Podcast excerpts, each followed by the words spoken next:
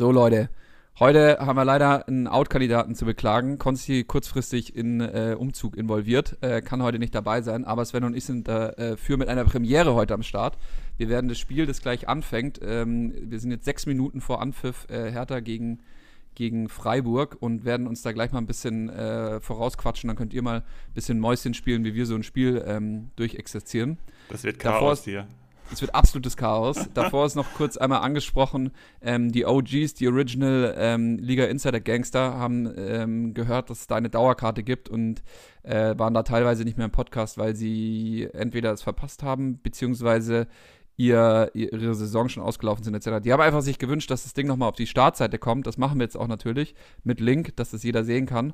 Und ähm, ja, genau dann werdet ihr es auch nochmal auf der Startseite sehen. Für die Leute, die es auch irgendwie nicht gefunden haben, wo ich mich gewundert habe, irgendwelche Leute haben es nicht gefunden im Podcast. Artikel. Ja, manche lesen die, lesen die Beschreibung einfach nicht. Das ist so eine, das ist auch verständlich. Die wollen halt hier den Link haben, also vom, vom Podcast, klicken dann da drauf, aber den Text darüber lesen sie gar nicht und in den äh, verschiedenen Portalen gucken die auch nicht auf den Text. Daher, ich kann es schon nachvollziehen.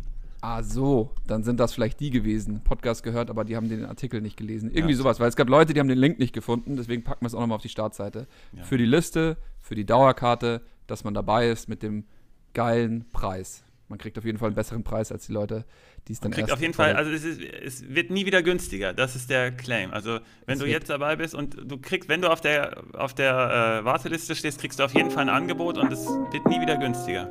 Das, das ist doch eine Aussage. Ja. Game Changer am Donnerstag mit äh, deinen Hosts Svenno und Spezi heute. Wir starten direkt rein, weil gleich geht das Spiel los in vier Minuten und wir wollen euch noch ein bisschen teilhaben lassen, wie wir uns das Spiel überlegen. Was erwartest du vom Spiel, mein lieber Svenno? Ich weiß, du hast es dir genau angeschaut.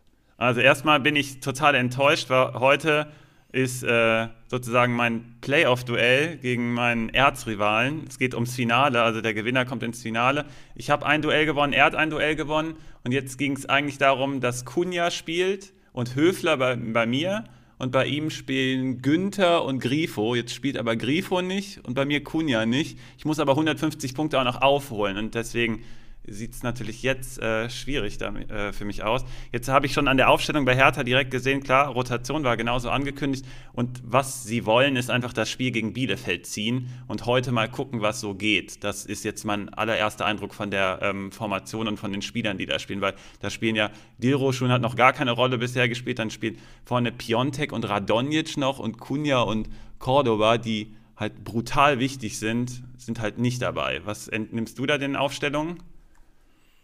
Ja, ich habe gerade eben Sandro Wagner, dem ich sehr gerne zuhöre, äh, während er das Spiel kommentiert, so ein bisschen seiner Analyse zugehört. Ähm, er hat direkt erkannt, äh, Systemwechsel, äh, viele Wechsel. Er hat dann gesagt, es ist total egal oder es ist relativ egal, was auf dem Blatt Papier steht. Es ist eher wichtig, wie dann das Pressing funktioniert auf dem Platz und so. Ich würde ihm da leicht widersprechen.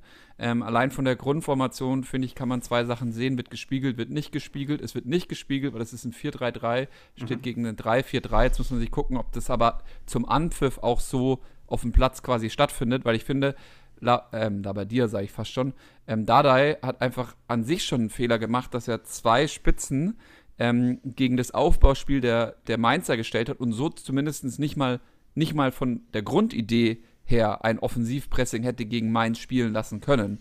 Genau. Ähm, aber warum lässt er denn überhaupt die zwei Spitzen so weit vorne stehen? Dann ist ja sein einziger Ansatz, vielleicht überhaupt nur auf den Konter, beim Konter sofort die zwei Spitzen tief stehen zu haben. Also weder haben die zwei Spitzen gepresst, noch, die hatten gar keine Rolle sozusagen im Pressing-Spiel. Sie standen, standen, aber extrem hoch, standen aber dafür aber auch nicht komplett auf der letzten Linie. Also wenn sie einen Ball gewinnen kommen, stehen sie nicht auf der idealen Position, um direkt in den Konter zu gehen, in der Umschaltbewegung. Und also es war für mich, ehrlich gesagt, vom Coach her falsch gedacht. Und jetzt auf ein 4-3-3 zu wechseln mit so vielen anderen Spielern und mit drei Stürmern gegen genau drei Verteidigern zu spielen, aber dafür mit vier Verteidigern gegen drei Stürmer zu spielen, halte ich ehrlich gesagt für äh, rein, rein von der Grundformation her für keine gute Idee. Bin ich, ähm, bin ich also zum ersten Fall wollte ich dir beipflichten. Ich habe ähm, mir ja Mainz gegen Hertha angeguckt, die ersten paar Minuten, und wir haben ja schon mal rausgefunden, dass du gegen Mainz eventuell ein paar Lücken hast, wenn du sie hast. Aber genau die hat Hertha überhaupt nicht bespielt, eben mit den zwei Spitzen, mit dieser Formation. Das heißt, ich habe euch ja irgendwie, könnt ihr sich noch daran erinnern, habe euch dann geschrieben, da, da will hier nur das Remis holen. Der, mehr wollte der gar nicht. Der wollte halt seine zwei besten Spieler da vorne irgendwie parken, gucken, was damit irgendwie passiert. Und alles andere war ihm fast dann egal. Dann hat er das tatsächlich nach dem Spiel gesagt. Er hat gesagt, das fand ich dann ganz lustig, hat gesagt, er, die wollten hier nur den Punkt haben, mehr oder weniger. Und dann, das hat sich auch genauso herausgestellt. das hätte ich anders gemacht und du offensichtlich ja auch.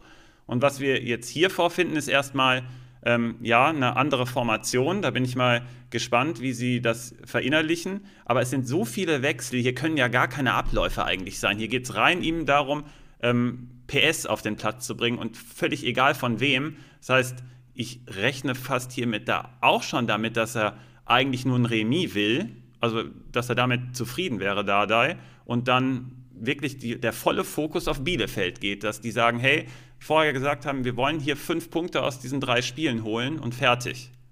Okay, jetzt geht's gleich los. Ähm, ich finde, extrem viel Wahrheit über ein Spiel erkennt man. Also, wir werden jetzt nicht die kompletten 90 Minuten mit kommentieren, keine Sorge da draußen. Ähm, wir werden dann bald auch auf die Matchups eingehen zum Wochenende etc. Nur achtet mal ganz kurz, für mich ist es super wichtig, ich muss da immer ganz konzentriert sein, zum Anstoß, ähm, was passiert. Also, was passiert in diesen ersten Sekunden fast schon nach dem Anstoß. Wird der Ball locker nach hinten gespielt, durch die, durch die Abwehrreihen sozusagen, oder wird der nach vorne geschlagen und es wird nachgegangen?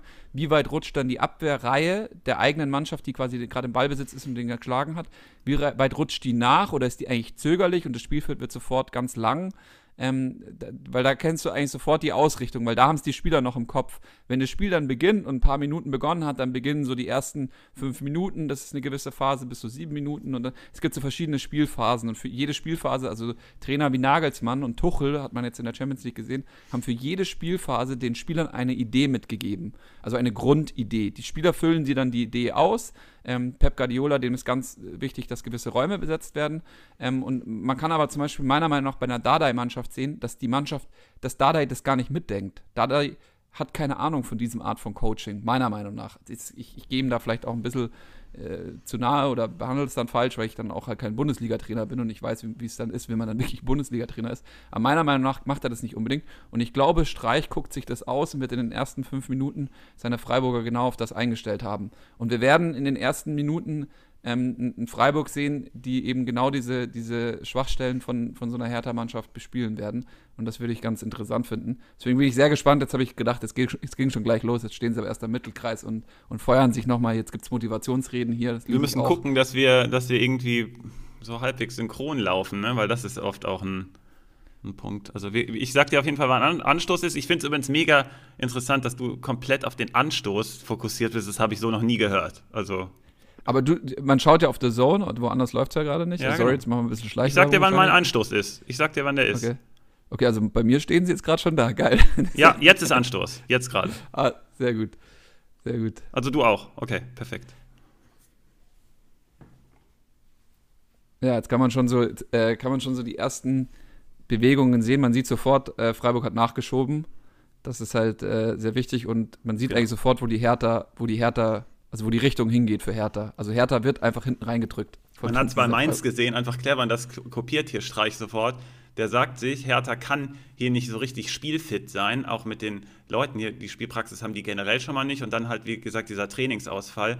Und was Mainz halt mega gut gemacht hat, ist, die haben brutales, brutale Intensität am Anfang gefahren. Die hatten ja richtig viele Chancen auch. Also das, der Sieg für Mainz wäre eigentlich drin gewesen, jetzt ähm, in der Woche. Die haben halt die Chancen nicht genutzt. Äh, hinten raus haben sie dann ein bisschen Intensität verloren, aber Freiburg hat jetzt im ersten Anlaufen eben es eigentlich genauso gezeigt, dass sie sagen wollen, hey, ja, ja, ähm, ihr, euch, äh, da lassen wir nicht locker sozusagen. Also das hast du ja anscheinend genau. auch so gesehen. Bin ich jetzt mal genau, gespannt, was passiert, wenn Hertha das nächste Mal den Ball hat. Also jetzt. Ja, die Hertha schiebt auch nicht komplett durch beim Pressing, also es ist wieder so ein halbgares Ding. Ähm, was ganz interessant ja, guck, die ist. Die stellen vorne alles zu und jetzt muss der lange Ball kommen muss immer der lange Ball kommen. So. Schwolo wird immer gezwungen sein, den langen Ball zu spielen. So, oder sie lassen ihn den, ja. den einen Verteidiger. Und das stellt halt Freiburg super zu, ne? Das ist halt wirklich. Also, wenn sie den ersten Ball nicht direkt irgendwie eng haben, dann werden sie immer den zweiten Ball haben, weil die Spieler so drauf getrimmt sind. Was äh, aber clever an der Viererkette von Dada ist, ist, dass Freiburg macht das Spiel halt gerne breit, auch vorne dann. Und ähm, das, da ist eine Viererkette für mich einfach besser. Das, das Wichtige ist für alle Zuhörer da draußen, die es sich dann so ein bisschen vielleicht anschauen wollen. Zum Glück kommt es ja auf The Zone. Jetzt hoffe ich, die Leute haben The Zone-Account oder auch nicht. Ich verstehe alle Leute, die da nicht mitmachen wollen bei den Preisen ähm, für solche Abos. Aber zumindest kann man auf The Zone die 90 Minuten im Real-Life sehen. Dann könntet ihr ähm, Stimmt, das auch so ein bisschen mitlaufen lassen. Oh Mann. Das können die so ein bisschen, bisschen mitlaufen lassen. Ähm, also auch für die Leute, die sich jetzt vielleicht denken, oh Gott, äh, ich habe es schon einmal erwähnt, eben die 90 Minuten werden jetzt nicht durchkommentiert. Es ist nur wichtig, ähm, äh, einmal eben dieses Experiment auch für uns zu fahren, dass wir so ein Spiel vielleicht live mitkommentieren ähm, wie wir sowas auf sowas draufschauen. Was ganz wichtig ist, auch noch zu dem Mainz-Spiel, dass ihr wisst, dass Svenno dann wirklich auch, dass man das auch nachschauen kann, was Svenno gesagt hat gerade. Ähm, könnt ihr auf Apps, wo die Expected Goals gezeigt werden, ich zum Beispiel benutze Footmob. Ich wurde von manchen ähm, Usern schon gefragt, welche Apps ich benutze, um, um Fußball mitzuverfolgen, welche Ticker-Apps. Es ist Footmob bei mir und da sieht man auf die erste und auf die zweite Halbzeit und aufs Gesamtspiel die Expected Goals. Und da kann man halt sehen, dass die Expected Goals bei 2 waren bei Mainz ähm, was ein extrem hoher Wert ist bei der ersten Halbzeit, also fast bei zwei warst du, glaube ich. Mhm. Und ähm, das, da sieht Grüße man dann auch, dass Boetius. man. Wie bitte? Grüße an Boetius, der hätte, der hätte Der hätte es, der und Solai halt seine, seine Chance halt auch, ne? Das war halt, ähm, das ist halt noch so ein bisschen. Genau, bei dem sehe ich aber alles als Bonus an. Alles, was er aufs Tor bekommt, ist für mich Bonus, aber Boetius kann man. ja, hat andere ja, Boe Stärken. Boetz ist wieder Wahnsinnsspieler und dann der Kommentator hat überhaupt gar nicht gecheckt, wie technisch das schwierig war, auch bei Harvards jetzt in der Champions League, dass dieser Lupfer mit dem Fuß und das ist direkt. das hat mich auch genervt. also das erste Mal hat er tatsächlich ähm, hat er den Ball nicht getroffen, das war nicht gut von Boetz, aber das zweite Mal war schwierig und da hat der Kommentar mich auch. Nee, da, da nee, nee, das verwirrt. erste, bei, de, bei den, wo er durchrutscht, den nimmt ja. er absichtlich nicht direkt. Das, das sieht er. Das, das, genau, das aber er verhunzt es ja. Nee, nee, nee, das ist, der nimmt, also es ist ein, während dem Verhunzen ein, ein Zurückbouncen sozusagen. Also okay, das, das muss so ich mir nochmal angucken. Okay, das musst das du doch mal, das ist so ein schlauer Spieler, der bricht die Aktion ab und verkackt es aber nicht. Also ein Gomez stolpert dann einfach über seine Füße. Ein Boetius kann das, also geht da in, den, in die Schwingung und, und rettet die Situation. Deswegen für mich Boetius sehe ich nächstes Jahr bei, bei Wolfsburg oder, keine Ahnung, bei der SGE oder so.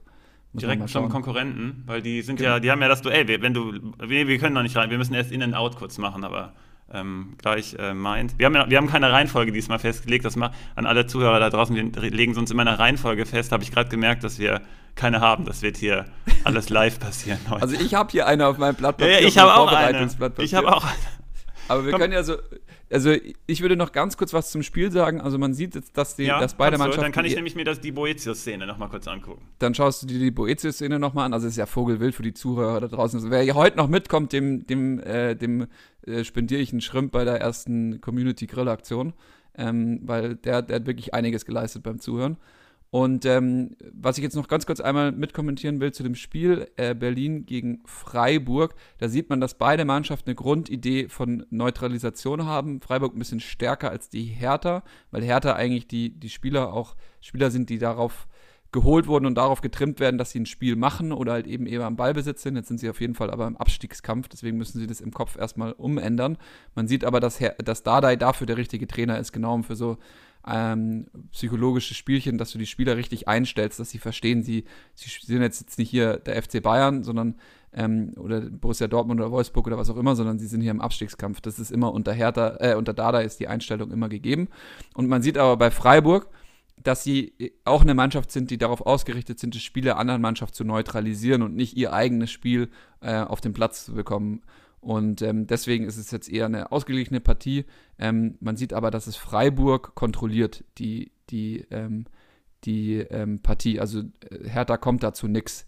Ähm, und auf der anderen Seite, Freiburg kann nur quasi gefährlich werden, wenn es die Hertha ähm, quasi, wenn Hertha Fehler begeht, weil dann greift ihr Spiel, ihr Umschaltspiel um direkt vorne vertikal zu gehen und dann Dimirovic ähm, oder Höhler eben da oder zu Salai, der mittlerweile immer stärker wird, da eben auch in die Abschluss. Jetzt äh, zum Beispiel jetzt so äh, kurz vor dem Ende der sechsten Minute hat man gesehen, mit dem Aufbauspiel der Hertha äh, eben ein Fehler passiert, dann greift Freiburg direkt zu und ähm, kann dann eben auch gefährlich werden. Und dann eben äh, Foulsituationen, Standard, Standard, ähm, die Freiburger extrem gut bin ich mal gespannt, was dann am Schluss von der Partie rauskommt. Aber lieber Svenno, hast du dir die Szene nochmal angeschaut? Starten wir direkt in die ja, Folge geht, rein. Geht mir hier auf den Sack, das hier. Ich finde das nicht, weil in der Mini-Darstellung ist nur die zweite Szene, wo er tatsächlich abwartet und dann an die Latte schießt. Das war ja richtig gut gemacht. Da habe ich mich auch über den Kommentar geärgert. Achso, sorry, das meinte ich auch. Das meinte ich auch. Dann haben wir ah, damit zwei okay. unterschiedliche Szenen im Kopf nur gehabt. Genau, das war die Szene, wo er es richtig gut gemacht hat, nämlich erst abwartet und dann wirklich über den Torwart so drüber gehen will und dann an die Latte köpft. Da hat mich der Kommentar einfach genervt, aber du meintest offensichtlich die Szene. Ich meinte jetzt eben, wo er einen technischen Fehler hatte, die andere, wo dann die Flanke von links kam und wo er den Ball dann nicht trifft ähm, so äh, steht er am Fünfer mhm. oder so, so halb rechts und da trifft er den Ball tatsächlich nicht. Aber wir meinen anscheinend die gleiche Szene, wo er es richtig gut gemacht hat. Und das hat nämlich der Kommentator nicht verstanden. Dann verstehen wir uns ja wenigstens. Dann mal an alle Zuhörer da draußen zuerst gehört bei Gamechanger am Donnerstag, Boetius bis 2022 Vertrag. Ich sage, er wechselt diesen Sommer und ich könnte mir sehr gut vorstellen, dass er zum Direktkonkurrenten geht, äh, SGE. Die haben ja eh schon dann Techtelmechtel mit eben Core und Da Costa eben in die andere Richtung. Ich könnte mir gut vorstellen, dass Boetius Richtung SGE geht. Ähm, diese Spieler braucht die SGE, aber jetzt in dem Hütter-System natürlich, wenn jetzt halt der Glasner da hier geht, dann ähm, muss man auch mal gucken, obwohl der Glasner eben auch einen starken Zehner braucht. Also der hat ja auch bei Wolfsburg ähm, mit Memedi, Gerhard und mit Philipp drei Leute äh, für diese Position eben am Ende gehabt. Ähm, könnte mir auch eben gut vorstellen, dass so ein Spieler wie Boetius dann da eben in, bei der zukünftigen SGE. Aber dann müsste Kamada halt weg, ne? Dann wollen die den zu Geld machen. Das ist jetzt deine Annahme. Hm, stell dir vor, Kamada, Younes und, ähm, und Boetius sind die drei, die da. Okay, weil die weil für Champions League eventuell der Kader breiter muss. Ja, okay, ist auch verständlich. Ist, bin ich, ich gespannt. Also ich weiß, also ich hatte letztens mit einem gesprochen, der meinte, hey, das ist aber auch ein Mainz-Fan, der meinte dann auch, hey, nee, nee, Mainz ist genau das Richtige, aber Boetius einfach, ist einfach einer für mehr. Das wissen wir irgendwie alle. Der ist einer für mehr, er muss eben nur die Konstanz reinbekommen. Ich würde jetzt mal sagen, ich habe mir bei In Out ein bisschen was aufgeschrieben. Einmal ähm, äh, Mori halt oder Moret, äh, ganz oh bitter, ja. eben wollen wir gar nicht lange ansprechen, ist erstmal lange raus. Ähm, dann äh, William auch nochmal wieder ein Kreuzbandriss, also klar ein Schalke-Spieler, aber das ist auch so bitter. Der hat ja da schon mal einen Kreuzbandriss gehabt, jetzt hat er das nochmal. Ähm, Udo Kai Saison aus, ähm, sehr krass für Augsburg, vor allem da ist, jetzt geht es ja nochmal, einer, also eigentlich der wichtigste Spieler zusammen mit, mit Caligiuri da. Ähm, mhm. Das ist schon, das ist schon heftig, sage ich jetzt mal. Ähm, Toprak, ganz, ganz schwierige Situation da bei Bremen. Die brauchen war schon erwartet fast. Ja, war schon erwartet fast, aber unbedingt bräuchten die eigentlich. Jetzt ist Friedel auch noch fraglich. Ähm, das ist ganz bitter, da kommen wir im Matchup auch nochmal drauf zu sprechen. Ja. Ansonsten hätte ich noch äh, Richards äh, gegebenenfalls out. Sosa ist wieder back. Ähm, Kobel ist fraglich. Prümel ist out. Sicher, ganz wichtiger Spieler mhm. bei der Union. Ähm, Nunkunku und Adams sicher out.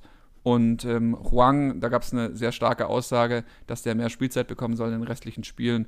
Könnte also noch ein interessanter Spieler sein, um sich den noch zu zu ähm, snacken auf der einen oder anderen Kickbase-Transfer, auf dem einen oder anderen Kickbase-Transfermarkt oder auch Communio-Transfermarkt. Könnte ein interessanter Spieler gerade sein. Wenn er viele Minuten bekommt, gefährlicher Spieler auf jeden Fall. Hat jetzt auch getroffen äh, Wen ich erwähnen möchte, hier ist auf jeden Fall, nur weil wir eben von Morey auch und von äh, William gesprochen haben, Ducouré von Gladbach, der hat die Seuche, ich glaube Achilles ja, Riss. Das war jetzt schon vor ein paar Tagen, aber ich wollte es auf jeden Fall hier nochmal erwähnt haben, weil der hat einfach, der, der hat einfach so viel Talent und hat so viele Verletzungen, das wird halt so leider nicht. Dann ein paar Gesperrte sind halt da, Hamada mit äh, Rot bei Stuttgart, bei deinen Stuttgartern. Äh, Bellingham komme ich gleich auch noch zu bei Dortmund, äh, fällt aus, dann äh, durch äh, Gelb-Rot. Äh, bei Schalke dann Ciao ist völlig egal und Sané und Stromboli, das, das können wir unter den Tisch fallen lassen. Ein Dika bei Freiburg, bei ähm, ähm, Frankfurt fällt aus und der Medina und Bell dann noch mit den gesperrten fünften gelben Karten dann bei Out. Und bei In Hummels kommt zurück, was wichtig ist von der fünften gelben Karte. Sosa hast du schon erwähnt. Stindel, Fragezeichen, können wir gleich noch drüber sprechen gegen Bayern, denke ich, ähm, ähm, wird einfach Thema sein, weil er einfach Stindel ist und wichtig für dieses Konstrukt. Und wer kommt noch zurück? Äh, Rode kommt zurück und Brunner für Bielefeld, was da nicht unwichtig ist. Das wäre so ein bisschen der Überblick von uns beiden. Also nach meinem, nach meinem Plan ähm, also ich komme nachher nochmal im, im, im Topspiel Dortmund gegen Leipzig, können wir uns ja darauf einigen, dass das als, als letztes besprochen wird. Ja. Ähm, komme ich dann nochmal auf Haaland zu sprechen und auch auf den Ersatz für Murray zu sprechen. Das bin ich mir noch unschlüssig. Ähm, jetzt würde ich sagen, erste Partie ist bei mir Hoffe gegen Schalke, weil um viel geht es da nicht mehr. Die einen sind abgestiegen und die anderen Mittelfeldmannschaft. So, da habe ich Folgendes vorbereitet. Ich mache es mal ganz schnell. Du stellst alle von Hoffenheim auf, denn wir haben acht Spieler von Hoffenheim in den Top 50. Du weißt gar nicht, äh, wann das das letzte Mal der Fall ist, aber wahrscheinlich immer, wenn du gegen Schalke spielst. Ähm, Kramaric ist ein äh, super Spiel für die ganzen Daily Manager. Ähm, gibt kaum was Besseres. Das Hinspiel war völlig absurd und von Schalke nimmt man einfach gar nichts. Und wenn du möchtest, Fährmann. Und mehr gibt es hier einfach überhaupt nicht zu sagen, finde ich. Alles klar. Ich sage auch kl klarer Hoffenheim-Sieg für mich. Ja. Ähm, Game Changer ist die Idee von Svenno, eben maximal viele Hoffenheimer aufzustellen. Genau. In allen Manager-Varianten, die es da so gibt. Und der Richards-Ausfall ist eigentlich, äh, also der hat sich richtig gemacht. Also man sieht schon wirklich, was der Trainer auch in ihm sieht und das ist ein wirklich gutes Talent. Ähm, der würde jetzt wirklich, ähm, das würde hart reinschlagen, aber gegen Schalke halt nicht. Dann spielt halt Vogt. Und richtig gute Matchups dann haben noch die Außen, besonders mit Kader Schabek und Cessignon, weil da spielen bei Außen bei Schalke dann irgendwelche Spieler, die man eventuell auch noch nie gehört hat, was man so hört. Also es könnte da ein paar wilde Rochaden geben, ist aber, wie gesagt, alles von Hoffenheim ausstellen, was geht. Die heißesten Tipps für alle Managerspiele zuerst gehört beim Game Changer. Genau. Köln, Köln gegen Freiburg wäre mein zweites Ding, diese frühe Sonntagspartie um 13.30 Uhr. Habe ich ein Unentschieden. Ähm, Tendenz Köln, aber ich bin beim Unentschieden gerade. Und ich könnte mir vorstellen, dass Gamechanger-Potenzial natürlich. Uh, 1-0. Piontek. Ich musste dich Piontek trifft. Piontek das trifft. natürlich, das ändert natürlich einiges jetzt. Hat. Ähm, jetzt muss Freiburg noch mehr mit dem Ball machen, was sie eigentlich nicht gerne wollen. Und jetzt kann, kann Hertha halt noch mehr aus der Konterposition kommen, was sie gerne wollen. Also das ist jetzt, spielt jetzt Hertha tatsächlich komplett in die Karten. Die Spielsituation spielt Hertha sehr in die Karten, weil jetzt das Spiel mal, wie das passiert ist. Machen. Müssen wir so. jetzt gleich mal nachschauen. Schauen Wer wir gleich das? mal, wie das Tor gefallen ist. Ist das Dero schon? Wer hat da den Ball?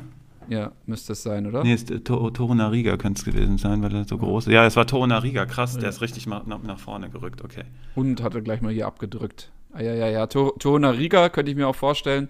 Ähm, ganz wichtiger Spieler für nächste Saison übrigens. Den können sich alle mal auf die Scout-Liste packen. Der hat eine solchen Saison gehabt diese Saison. Ja. Ähm, ist aber eigentlich ein unglaublich guter Spieler. Ähm, und wie man jetzt auch sieht, kann er auch nach vorne gefährlich werden, wenn Plus, das auch noch ähm, passiert. Genau, hat auch einen coolen Auftritt gehabt bei, ähm, ich weiß nicht, ob du die Doku gesehen hast, Schwarze Adler oder so ähnlich. Ähm, Amazon Prime müsste die kommen. Die wird aber auch irgendwann bald im Free TV kommen, bei ARD, glaube ich. Da geht es um schwarze Nationalspieler im, äh, für Deutschland. Äh, fand ich eine ganz coole Doku, war ganz cool gemacht. Und da äh, okay. spielt er auch eine Rolle. Kann ich ja, nur empfehlen. Ich mir ja. Mal eine Sache, normalerweise bin ich da immer total up to date. Eine Sache, die ich noch nie gehört habe, ähm, schaue ich gerne rein genau mein Thema, interessiere ich mich für sowas. Ja. Dann gehen wir mal zurück zu Köln gegen ähm, Freiburg. Ich, ich fand deinen Ansatz gut. Ich fand deinen Ansatz gut mit Remis, das habe ich nämlich auch, aber ich habe Tendenz Freiburg dann. Äh, du hast mhm. Tendenz Köln, okay. weil ähm, ich habe letztens schon gesagt, Köln ist so ein bisschen Overperformer. Ähm, jetzt habe ich aber hier Freiburg mit der Belastung unter der Woche, wir gucken die ja gerade. Das könnte so ein bisschen Plus für, ähm, für Köln dann sein. Ähm, was ich da ausmache, ist, dass Köln mit Funkel gerne es mit einfachen Mitteln versucht. Ähm, Freiburg kann aber diese langen Bälle und auch von außen nach innen sehr, sehr gut verteidigen, weil die einfach hinten äh, dann mit, entweder mit Fünferkette, mit Günther und Schmid dann hinten reinrücken, die Bälle gut verteidigen im Ansatz oder halt in der Viererkette mit den beiden. Das heißt, die Flanken kommen dann gar nicht so. Die sind also eine der besseren Mannschaften und lassen weniger Flanken zu. Und äh, Funke hat ganz klar signalisiert, er braucht Anderson da vorne ähm, hat auch ähm, äh, sofort wieder, glaube ich, gespielt gegen Augsburg, wenn ich richtig, wenn ich es richtig im Kopf habe. Und den versuchen die gerade so zu äh, managen, dass der wirklich spielen kann. Aber wie gesagt, Freiburg hat die Mittel dagegen. Und die Mitte, also im Mittelfeld, wird sich mehr oder weniger neutralisieren mit Skiri, Hector auf der einen Seite und dann die Kombi Höfler-Santa Maria, die wir gerade hier begutachten können, ist sehr wichtig für Freiburg. Deswegen glaube ich, es geht um die Duelle außen und da ist einfach viel mehr Qualität bei Freiburg im Endeffekt. Ui, ähm, Soloy gerade mit einer schönen Bewegung, der dann übrigens auch eine Rolle spielt. Und da ist für mich Köln ein bisschen in der Hinterhand mit Esibue Horn gegen Grifo Soloy und äh, dann Günther Schmid gegen Wolf Keins. Da sehe ich Vorteile für Freiburg, aber mit der Belastung bin ich dann eher bei einem Remis. Aber wie gesagt, die Ansätze pro Freiburg, weil Köln auch schwach im Standard ist und da hat, hat man mit Günther und Grifo einfach gute Möglichkeiten. Deswegen habe ich auch Grifo als Gamechanger hier mal wieder, obwohl er gerade nicht spielt, aber vielleicht wird er für das Spiel in Anführungszeichen geschont. Und Kölns rechte Abwehrseite ist halt nicht die beste, weil Wolf und Easy Boe haben da ähm, nicht oft, oft nicht den besten Zugriff und damit Günther Grifo über die Seite kommen, wäre, glaube ich, eine gute Möglichkeit. Ähm, mal gucken, wie, was du für pro Köln findest, also warum du so ein bisschen mehr Tendenz Köln hast. Genau, also Anderson hat gespielt, ähm, ja gegen Augsburg, hat 79 Minuten bekommen, obwohl man dann gesehen hat, dass er hinten raus sehr platt war, aber es ist unglaublich wichtig für diese Mannschaft. Also das ist, der, das wäre eine andere, andere Köln-Saison gewesen. Die haben da wirklich den richtigen Spieler geholt, aber halt natürlich Verletzungspech gewesen. Ähm, mit Anderson ist ein Gamechanger auf dem Platz, einfach nur weil das Spiel von Köln sich ändern kann. Deswegen. Ich sehe aber dadurch Duda. Also solange Anderson auf dem Platz ist, ist für mich Duda der Gamechanger, weil er einfach mehr Räume bekommt, ähm, weil einfach mehr ähm, Aufmerksamkeit auf Anderson liegen wird bei diesen Halbfeldflanken. Ähm, jetzt hast du aber ganz gut rausanalysiert, dass es da halt eben ähm, äh, also dass Freiburg das gut neutralisieren kann. Jetzt bin ich mal gespannt. Ich hatte aber Duda da auf dem Zettel und ich könnte mir vorstellen, eben, dass Duda über sich hinauswachsen kann, genau in solchen Spielen, was man auch gegen Fre Augsburg gesehen hat, also aus nichts Tore machen und das ist halt für mich André Duda in Bestform. Mhm. Ähm, muss man ich habe hab ihn auch als Gamechanger. Also wenn es hier darum geht, bei Köln einen Gamechanger zu sehen, habe ich einfach Duda. Der wird aber dadurch zum Gamechanger, weil ähm, dieses Konstrukt, was vorher teilweise gefehlt hat, nämlich mit Hector, Borneau und Anderson. Das ist so eine richtige Achse. Und besonders Anderson und Hector geben sozusagen Duda dann den Rahmen und der kann von der 10 dann wirklich äh, richtig gut performen. Und deswegen ähm, ist dann bei äh, Duda dann nicht der falsche. Wir hatten nämlich letztens auch die Frage, ähm, soll ich eher Soloy hier von Freiburg nehmen oder Duda? Und ähm, dann habe ich auch als Antwort dann, ich hatte einen Kommentar geschrieben, wenn du da auf der 10 ist, dann ist das echt 50-50, weil die sind dann richtig gut. Klar, Freiburg hat vielleicht ein bisschen bessere, also Saloy hat vielleicht ein bisschen ein besseres Team um sich, aber Duda von der 10 ist echt brandgefährlich. Ähm, daher gehe ich da auf jeden Fall mit mit dir, mit Duda. Als nächstes Matchup hatte ich die Freitagspartie von meinem VfB gegen Augsburg. Ähm, da hatte ich erst relativ lang unentschieden gesehen. Jetzt ist die Udokai-Meldung äh, rausgegangen, dass er eben äh, jetzt die restliche Saison verpasst. Natürlich mit einem neuen Coach hast du immer diesen Boost. Ähm, da war ich dann auch, habe ich mir einfach mal so eine Notiz, Mental-Notiz gemacht. Irgendwie, das, da muss es ja Arbeiten zu geben, wie, wie häufig, in welchen Situationen neue Coaches geboostet haben und in welchen Situationen es halt ja verpufft ist, dieser Effekt. Ähm, der VfB hatte ein, Loch oder hatte ein Tief. Ähm, man hat es auch wirklich erkannt, ganz klar erkannt beim Zugucken. Also wir sind nicht, ich, ich glaube, wir sind in den Stats gar nicht so viel schlechter, aber wir kassieren einfach sehr viele ähm, Tore, wo andere Mannschaften einfach abgeklärter sind. Also wir haben einfach diesen Erfahrungsnachteil, jetzt auch Castro aus dieser Gleichung rausgenommen, also dieser eine Spieler, der das so ein bisschen ausgeglichen hat davor, ähm, weil er nicht verlängert wurde, dann wurde er auch aus der Mannschaft rausgenommen, jetzt ist er auch verletzt oder angeschlagen. Äh, ähm, Castro wird nicht spielen, der fällt aus. Genau, ja. Castro wird nicht spielen. Also jetzt ist er auch, auch der äh, Sichtweise sicher raus, aber er war ja davor auch schon aus der Startelf raus. Mhm. Und der war ein gewisser Balance-Spieler, ähm, wenn dann Mangala hat ja auch gefehlt jetzt ein paar Mal, der der andere Balance-Spieler war. Mit Mangala sehe ich da schon wieder mehr Balance in unserem Mittelfeld, weil dann auch wieder Endo eigentlich auf die Sechser-Position rücken sollte, auch wenn das Karasor nicht so schlecht gemacht hatte, fand ich einfach diese, die Endo 6 viel, viel besser. Ähm, weil der einfach nach vorne noch Druck ausüben kann. Der kann den einen oder anderen auch umspielen, was bei Karasor manchmal eher so ein bisschen, der, der wartet eher ab und verteilt den Ball dann ähm, schlauer. Ich sehe aber trotzdem für den Freitag, wegen, genau wegen dem Udokai-Ausfall, ähm, da wird ja Oxford mit reinrutschen, äh, Reese Oxford, ähm, und da sehe ich einen, einen äh, Stuttgart-Sieg, weil Sosa wahrscheinlich zurück in die Startelf rutschen wird und dieses Duo Sosa-Kalajdzic einfach Killer ist für genau diese Situation. Habe ich, mir, hab ich mir auf Stuttgarts Seite genauso äh, notiert auch, dass, die, dass Kalajdzic halt sehr, sehr durch diese Rückkehr von äh, Sosa profitiert. Dann habe ich mir so ein bisschen das Hinspiel nochmal angeguckt, weil ich unter der Prämisse, dass ja gesagt wurde, Caligiuri Rechtsverteidiger, ähm, da hat Oxford innen gespielt in der Dreierkette, da war Udo halt dabei und äh, dementsprechend hat Caligiuri die Schiene rechts bekleidet. Und das ging völlig den Bach runter. Also mindestens ein Tor ist, also viele Situationen sind aber über diese linke Seite von Stuttgart da gekommen. Und äh, da hat Sosa ähm, Caligiuri mal richtig gezeigt, wie, ähm, dass er hinten Defizite hat, meiner Meinung nach. Deswegen vermute ich, dass es keine Empfehlung wäre, Caligiuri, besonders jetzt mit Oxford in der Mitte, ähm, dann rechts spielen zu lassen, hinten rechts, weil ähm, es ist ja dann doch ungewohnt für ihn. Deswegen tendiere ich da auf jeden Fall zu einem normalen Abwehrspieler. Ui, ja, gutes Tor. Schon wieder Piontek, wer war's? Nee. Ah, diese Vorarbeit von Radonjic ist, ist genial. Ist Pekarik also wird, vorne drin gewesen? Nee, das war Pekarik, ja, ja. Okay, das ist auch. Du, du, du, du hast die ganze, du, du, hast die ganze Zeit den, den Screen live an. Das ist ja natürlich auch, du bist ja ein alter Fuchs, weil ich, ich, ich schaue immer nur, ich switch immer nur mal ein bisschen wieder rein. Nee, nee, nee. Ich habe schon direkt gesehen bei Radonjic, als er den rausgenommen hat hier gerade, ui, das wird gefährlich. Und da habe ich schon direkt gesehen, okay, alles klar.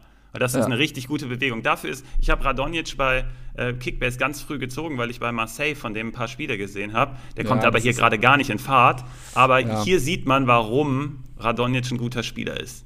Beidfüßig ja, halt ist Hammer. Klassisch, klassischer Gamechanger-Spieler. Genau. Also wirklich der klassische Gamechanger-Spieler. Aber lustigerweise, dadurch, dass ich mich mit der Ligue 1 auch beschäftigt habe, mit Olympique Marseille auch viel beschäftigt hatte und da auch einige Spiele geguckt hatte, war mir schon bewusst, auch bei Marseille hatte der so eine, der war kein genau. klarer S11-Spieler. Also das war nicht, und das, mir war schon bewusst, dass er jetzt nicht bei, bei Berlin kommt auf einmal in die Bundesliga, das ist eine taktisch viel, viel ausgeprägtere Liga, ähm, dass er da jetzt auf einmal dann anders sein wird, aber er hat halt seine Momente, ne? Also das ist. Ja, und er hat halt alles, worauf ich immer ganz besonders gucke, ist ähm, natürliche Beidfüßigkeit mehr oder weniger. Und die hat der. Also das äh, Paradebeispiel ist für mich Yong Min Son, äh, der bei Leverkusen alles zerschossen hat, weil der mit rechts und links fast gleich gut ist. Und wenn du das hast, oder Perisic zum Beispiel, ist so ein guter Spieler, weil er einfach beidfüßig mehr oder weniger ist. Und das ist er hier auch. Deswegen sehe ich in solchen Spielern dann immer mega Potenzial, das, was du sagst mit der taktischen Komponente und äh, dass du dann vorwegnimmst, dass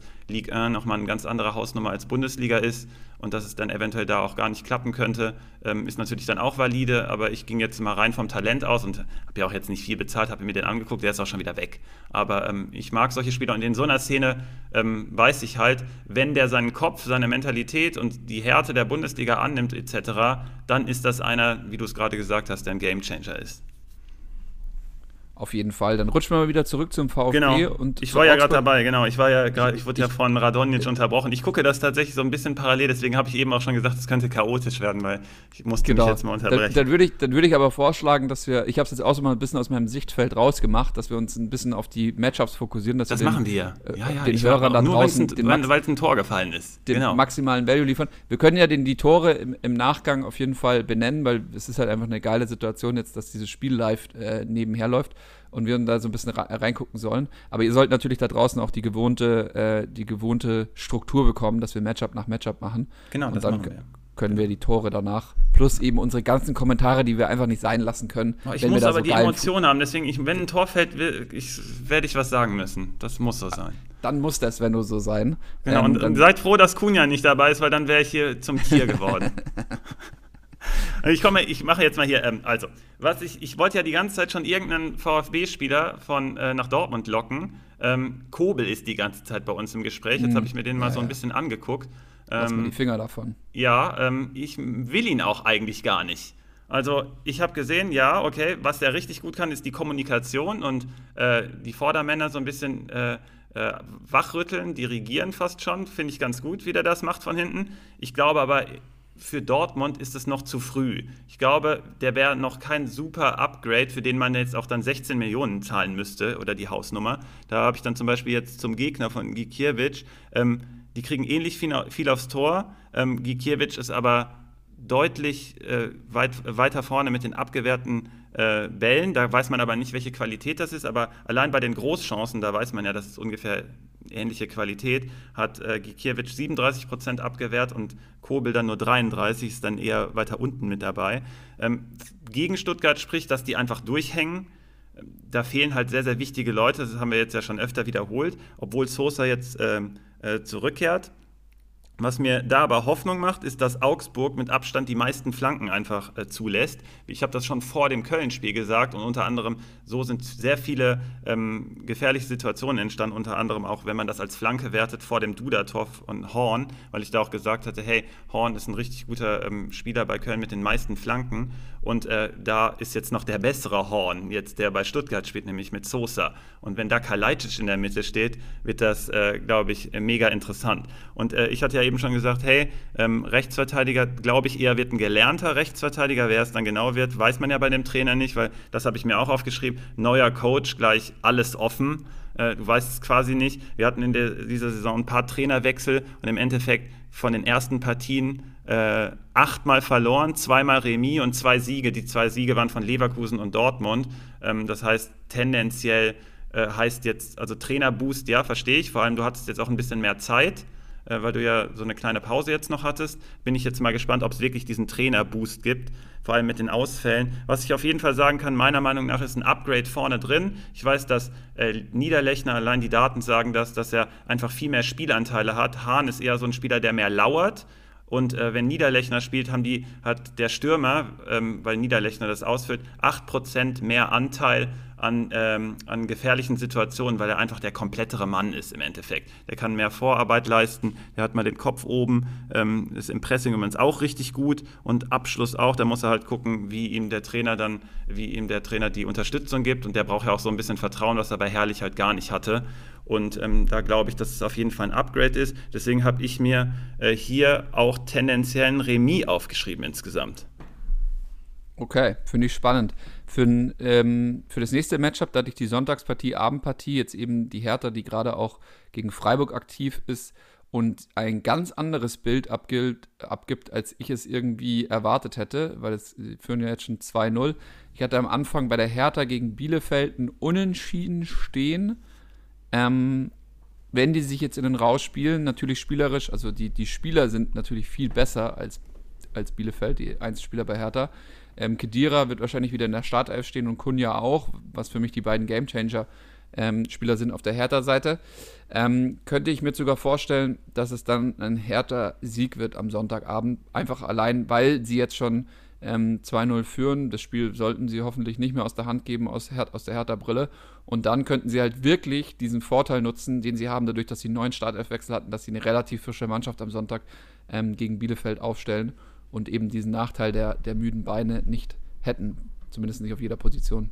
Bin ich dabei, weil dann halt, dann ist es tatsächlich Win-Win. Dann hast du wirklich ausgeruhte Spieler und du hast diese Euphorie irgendwie in der Truppe, weil du ähm, wirklich mit, mit einer anderen Konstellation, von der du vielleicht nicht unbedingt drei Punkte erwartet hättest und dann holst du hier die drei, ähm, bin ich dann komplett bei Hertha, weil ich hatte mir jetzt aufgeschrieben, hey, könnten die eventuell platt sein?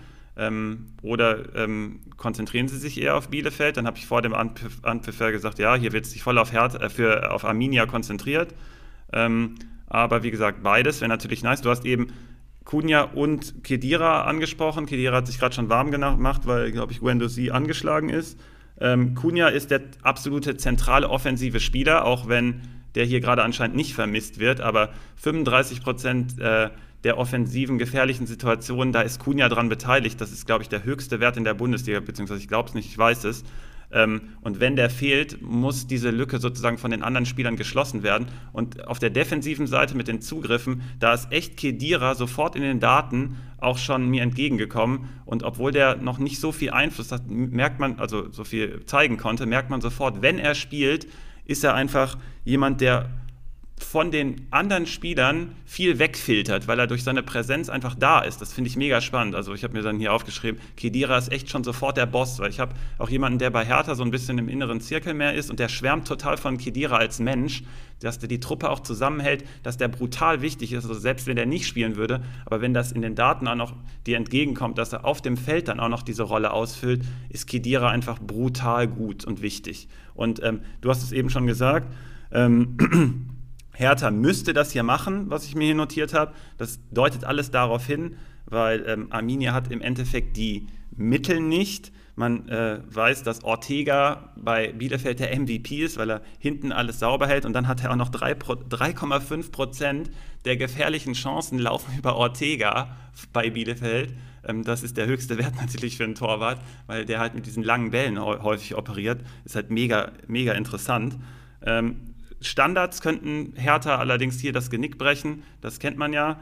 Ähm, deswegen könnte es cool sein, dass man Doan, Klos oder Innenverteidiger hat. Generell hier Abwehrspieler von Bielefeld, weil Hertha eventuell kommen muss und Bielefeld dann äh, diese Situation ausnutzt, dass Hertha noch mehr Panik hat als Bielefeld selbst, weil die Fallhöhe einfach größer ist, habe ich mir gedacht, hey, dann spielen die, stehen die halt etwas tiefer und können dann viele Defensivaktionen holen. Aber wir sind anscheinend hier jetzt auf einer Wellenlänge hier schon wieder auf jeden Fall, dass Hertha das hier machen sollte im ganzen Konstrukt hier.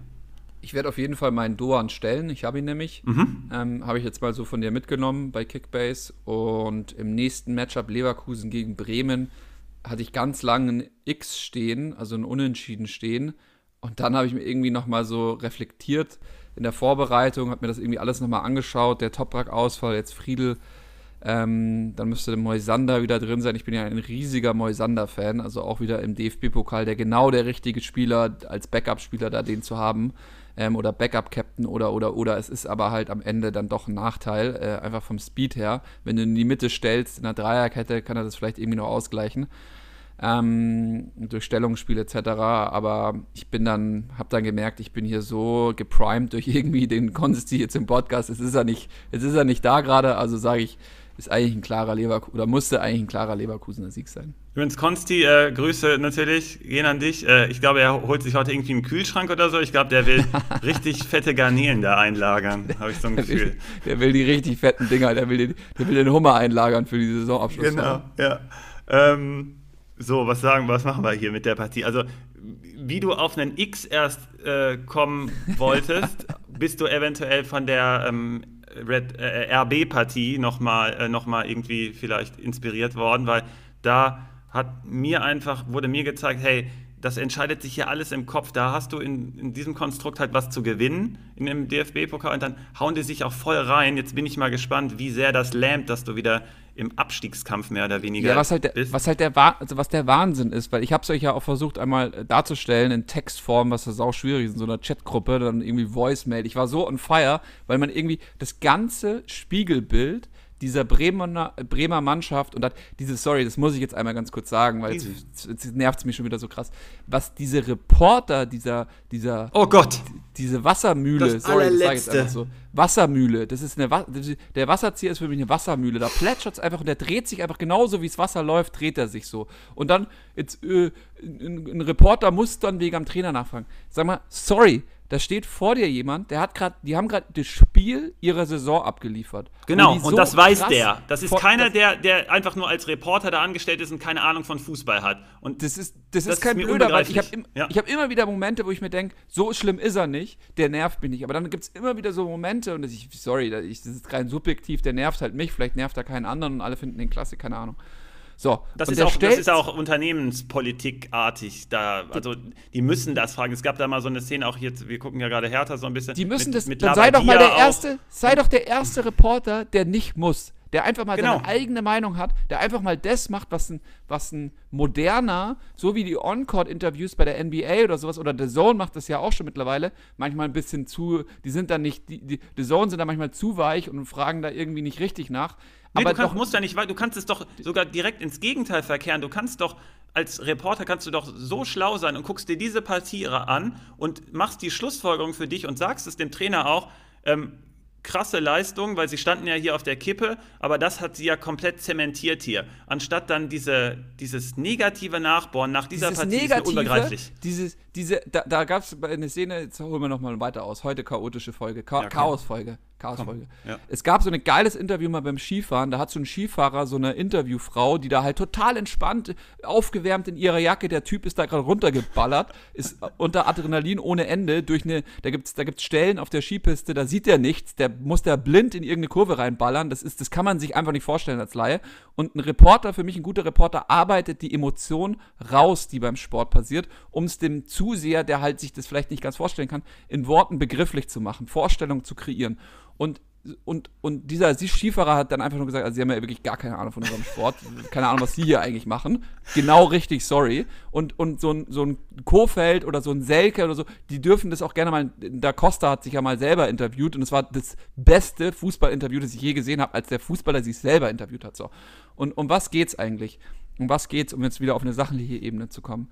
Für mich geht es um das. Ein junger Trainer wie ein Kofeld, die müssen halt eben auch ein bisschen Spielraum haben. Und das, das wissen die in Bremen. In Bremen haben die eigentlich gar keine richtige Handlungsmöglichkeiten, weil der Kofeld einfach der beste Coach dafür gerade ist. Das ist ein super guter Coach. So, ich breche jetzt eine Lanze für den. Ich denke auch, dass der woanders hingehen wird. Es ist nur eine Frage, kann, wer an, kann ein anderer Verein wie Leverkusen oder so, können die sich das gerade leisten, PR-technisch, dass sie jetzt den einen haben, der vielleicht abgestiegen ist. Die müssten den aber eigentlich holen. Ein Kofeld muss nur lernen, und das, das ist immer so bei jungen Trainern, ist, dass die zu krass in die jeweiligen Extreme gehen. Äh, letztes Jahr hat er versucht, ein Positionsspiel offensiv zu installieren, war die total falsche Wahl, deswegen ist es nach hinten losgegangen. Jetzt hat er sehr viel ähm, Fokus auf die Defensive gelegt. Jetzt haben sie keine Richtung, jetzt haben sie keine äh, richtige Idee mehr, wie sie nach vorne gehen sollen. Plus, sie haben auch spielertechnisch diesen, nur den Eras da geholt fürs, fürs zentrale Mittelfeld. Und dann haben sie den Klaassen abgegeben. In Klaassen, den kannst du theoretischerweise, das habe ich gesagt, einfach mal, den kannst du auch bei Bayern aufs Spielfeld stellen und es würde nicht richtig auffallen. Ein Möwald, ein, sorry, ich will da niemanden persönlich angehen, aber ein Eras, die kannst du bei Bayern nicht draufstellen. Das würdest du sofort sehen, als Mensch, der das Fußballspiel guckt, würdest du sofort sehen, was macht denn der da? beim Klaassen ist es nicht so. Und den haben sie abgegeben zu Ajax, müssen sie auch irgendwie wegen der Kohle. Und dann haben sie aber da das, dieses, dieses Void nicht gefüllt. Der Konsti regt sich ja immer so krass auf, weil Union Berlin so schlau Transferpolitik betreibt und Bremen macht es eben nicht. So, und ein Kofeld hat jetzt dann zu viel Gewicht auf die Defensive gelegt und hat, muss jetzt auch wieder gegen den Abstieg spielen. Solange die nicht gegen den Abstieg spielen, sind die relativ frei im Kopf, aber jetzt sind sie wieder blockiert. Und nach vorne kannst du kannst nach vorne nicht spielen, wenn du blockiert im Kopf bist. Du musst also für den, du, nach vorne spielt man für den Sieg, weil ein Tor schießt man für den Sieg. Im Fußball kannst du auch einfach alles aufs Unentschieden setzen, dann kriegst du halt den einen Punkt. Das ist ein bisschen das Doofe im Fußball, dass man halt auch auf Unentschieden spielen kann, weil dadurch bist du nicht gefordert. So, und nach vorne zu spielen, das haben sie gegen RB gemacht. Auch wenn du sagst, na, pass mal auf, Spezi hier, lange Bälle und dann legt der Selke die ab, so innovativ ist es. Ja, das ist halt die eine Möglichkeit, wie du dieses Pressing von RB überspielen musst. Aber du musst ja auch erkennen, wer der Gegner war auf der anderen Seite. Und das ist RB Leipzig, die das beste, mitunter das beste Pressing in der Bundesliga spielen. Und da, muss ich sagen, haben sie sich auch immer mal wieder in Situationen, wo du dir eigentlich denkst, der, Trisch, der, der, der Moisander müsste jetzt einfach den Ball vortreschen, haben sie es versucht rauszuspielen. Und das machen sie, weil sie im Kopf auf Sieg sind, so wie du gerade schon gesagt hast, da gibt es was zu gewinnen beim DFB-Pokal. Und jetzt in der Liga müssen sie das auch sehen, wie nicht-Relegationsplatz ist das, was wir gewinnen können. Und dafür müssen wir jetzt kämpfen. Ansonsten sind wir halt auf dem Relegationsplatz. Und da hoffe ich, dass halt ein Kofeld auch auf der Seite eben da noch dazulernt. Der Kofeld ist halt nicht Tuchel, das ist kein Klopp, ähm, das ist kein Nagelsmann, aber er ist, er ist an denen dran. Wenn er selber jetzt sich noch traut, die, die selbstbewusster zu coachen. Er muss ja auch selber an sich arbeiten. Er muss auch den Spielern ein Gefühl geben von, ich bin da als euer Coach. Und der muss die angucken und, und dabei sein. Man sieht immer wieder, ein Kofeld schaut dann immer wieder auf den Boden, manchmal, wenn er Ansagen macht. Und das, das zieht nicht, sondern der muss, der muss die Ansagen durchdrücken bis ins Mark und Bein, so wie ein Klopp. Äh, und auch ein Tuchel und ein Nagelsmann, dass sich das eben erlauben als Menschen. Also die drücken das in die Spieler rein. Und das muss ein Kofeld jetzt eben auch in den letzten Spielen beweisen. Also ich bin auch aufs, Co aufs Coaching gespannt von ihm an der Seitenlinie, ob er da selber als Mensch dazu lernt. Okay, also jetzt mal ähm, komplette Kofeld-Analyse hier von Spezi. Mega spannend.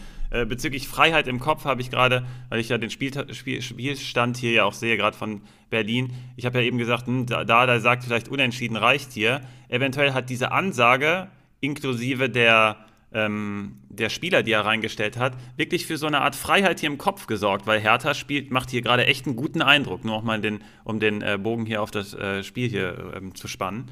Ähm, ist vielleicht, ist auf jeden Fall hier gut gegangen. Und das könnte ja so, so eine Art äh, Wiedererkennung, Wiedererkennungseffekt sein bezüglich äh, von Werder Bremen und im Pokal. Äh, wer mir da positiv aufgefallen ist, ist einfach Selke durch seine, durch seine Präsenz einfach. Das wird aber gegen Leverkusen eher schwer. Die haben hinten mit Sven Bender und Tabsoba dann zwei richtige Kanten drin. Besonders Sven Bender sorgt einfach für unglaublich viel Stabilität. Das ist nochmal ein richtiges Upgrade äh, im Vergleich zu Tar auf jeden Fall.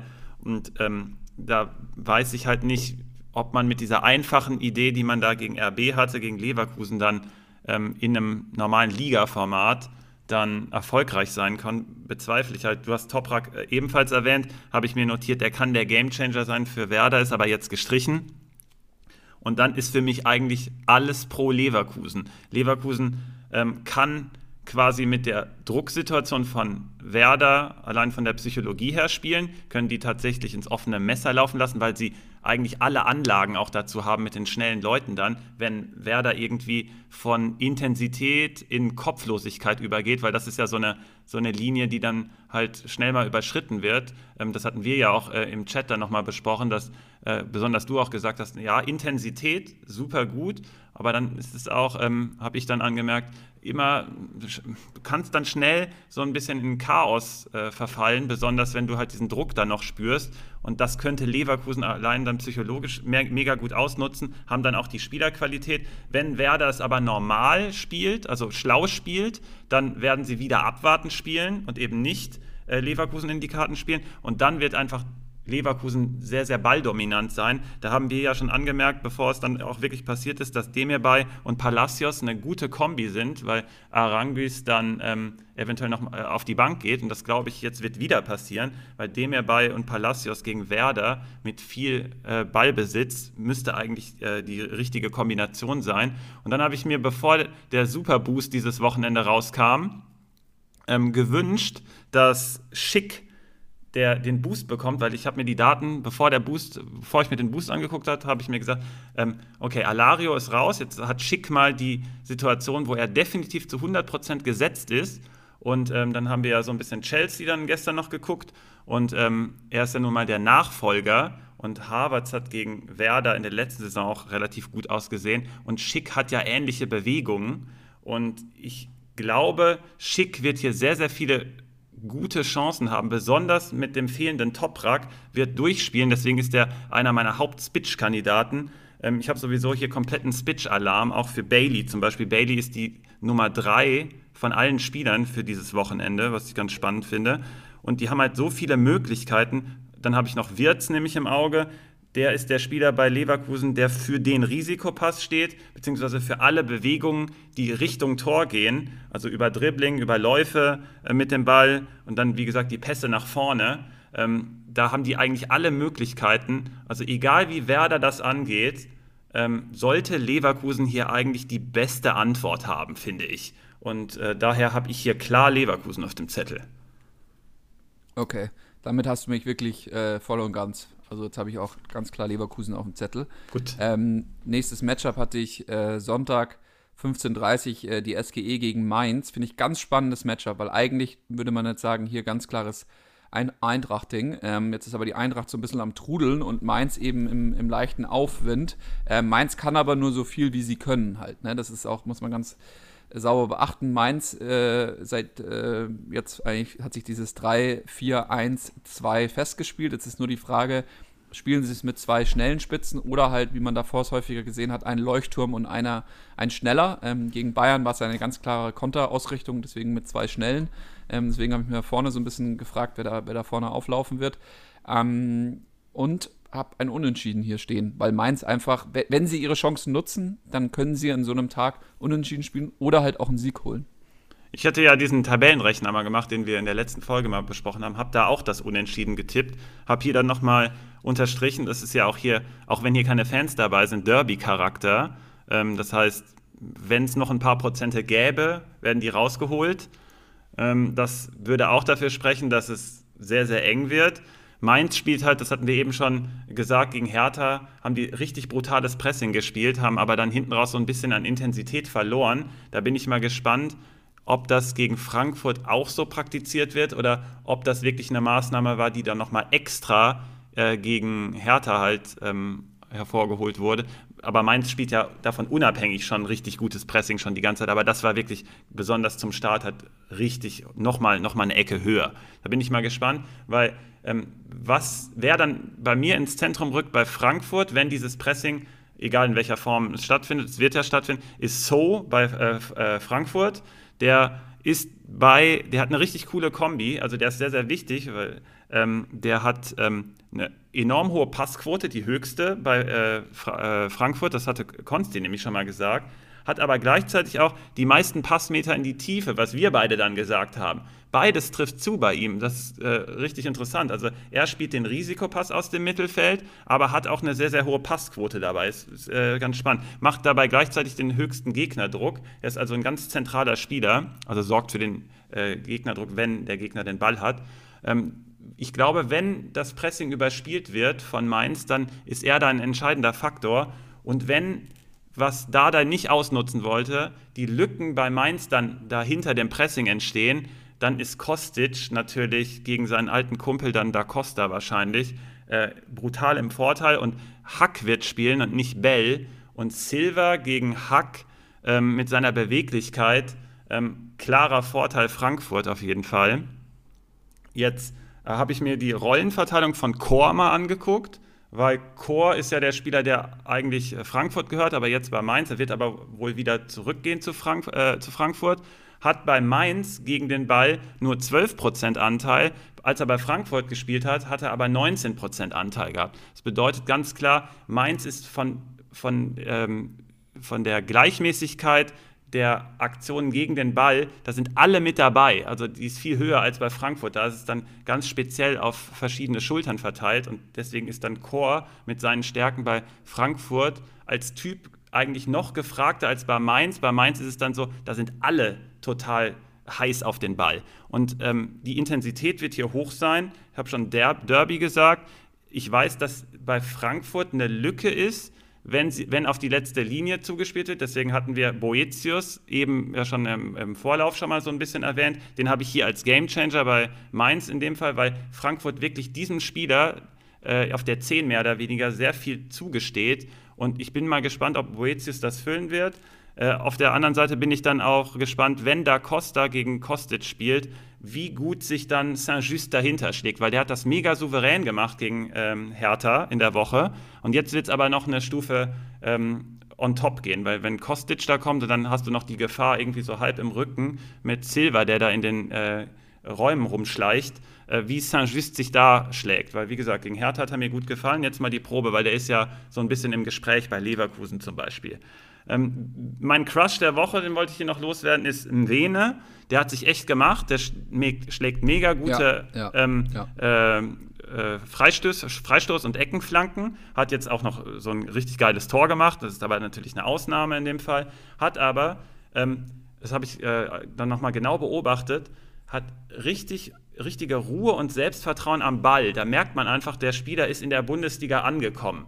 Also das merkst du an so ganz kleinen Szenen, das kann man auch irgendwie kaum beschreiben. Das siehst du, wenn der sich was zutraut, einfach in dem ersten Schritt, wenn er in den, wenn der in den Offensivzweikampf, also mit dem Ball ins Dribbling geht, ähm, der traut sich was zu und der ist echt in der Bundesliga angekommen. Ähm, der spielt gegen Durm, das könnte so eine Art äh, Möglichkeit sein, dass du äh, eine Schwäche, wenn Frankfurt eine Schwäche hat, eine Schwäche noch ausnutzt. Hinten wird ähm, nämlich auch ein DK fehlen, das hatten wir am Anfang ja auch erwähnt bei Out. Ähm, also ich bin hier mega gespannt auf die Partie und es kann hier alles passieren. Ich sage hier nicht Remis, weil es ist aber total ausgeglichen, aber so ausgeglichen, dass es in jede Richtung ja, gehen kann. Na, jetzt kommt Butter bei der Fische, Sven. Ja, komm. Was, ja, was, soll ich denn hier sagen? Es ist völlig defensiv klarer ja, du Vorteil. Kann, du, kannst, du, kannst, du kannst nicht einfach sagen, äh, Sieg Uruguay. Kannst du nicht sagen. Also defensiv klarer Vorteil bei Mainz die sind Siebter und Frankfurt ist 13. gegen den Ball. Das heißt, die haben alle Chancen, die kommen mit dem Pressing also unentschieden. um die Ecke. Also sagst du unentschieden. Und Frankfurt hat alle Mittel. Ich ja, sage, ja, ja, Frankfurt holt es. Komm, wenn du mich zwingst, okay. dann sage ich, Frankfurt holt es ganz knapp. 2-1. Gut. Nächstes Matchup Wolfsburg gegen Union. Bist du da, bringst kommst du da schneller aus der Hüfte? Bringst mich hier in. in, in ja, jetzt muss man mal ein bisschen challengen da. Das ist ja. Uh, ja, ist gut, ist gut. Ähm, ich habe hier Beton gegen Beton. Ähm, das trifft Wolfsburg auf die kleine Schwester mehr oder weniger. Äh, gegen, also Schüsse gegen das Team ist Wolfsburg fünftbeste, Union ist sogar viertbeste. Äh, Torschussvorlagen auf, aus dem Spiel ist Wolfsburg zweitbeste, äh, Union vierter. Und äh, die dann zum Tor führen, ist Wolfsburg sogar die Eins der Liga und Union die Drei. Also die zerstören einfach alles, was du vor dem Tor gerne machen möchtest. Ähm, Wolfsburg, wissen wir, steht tief gestaffelt, geht dann kurz nach der Mittellinie voll drauf. Union macht es etwas anders, wartet einfach komplett, geben dir das ganze Feld und bauen so eine Art Kegel vor dem, äh, vor der eigenen Strafraum, vor, vor, dem eigenen Strafraum mehr oder weniger auf, haben, lassen die wenigsten äh, Flanken zu. Ähm, das ist äh, Wolfsburg, macht es ganz gerne und äh, zieht somit also mit Fragezeichen versehen, zieht so mit Wolfsburg, äh, Union Wolfsburg so den Zahn, glaube ich schon. Ich habe hier ein ganz fettes Remis, ich habe sogar hier 0 zu 0 Gefahr. Ähm, ist, eine Lösung könnte sein, über Standardsituationen zu kommen. Äh, Union kann Wolfsburg auf keinen Fall wehtun und wenn Wolfsburg wehtun kann, dann über Arnold Wechhorst, das wären meine Gamechanger-Kandidaten. Wir hatten ja zum letzten Wochenende, hatten wir ja beide, glaube ich, Kruse in unserem Spitch-Team. Ähm, Und war auch richtig, einmal, ne? Und dann macht ja, Poyampalo 3. Also eigentlich macht der ja die, also ist ja, war, war kein falscher Ansatz. Waren auf jeden Fall die, die, die Kruse, also der Poyampalo hat den Kruse gemacht, so rum.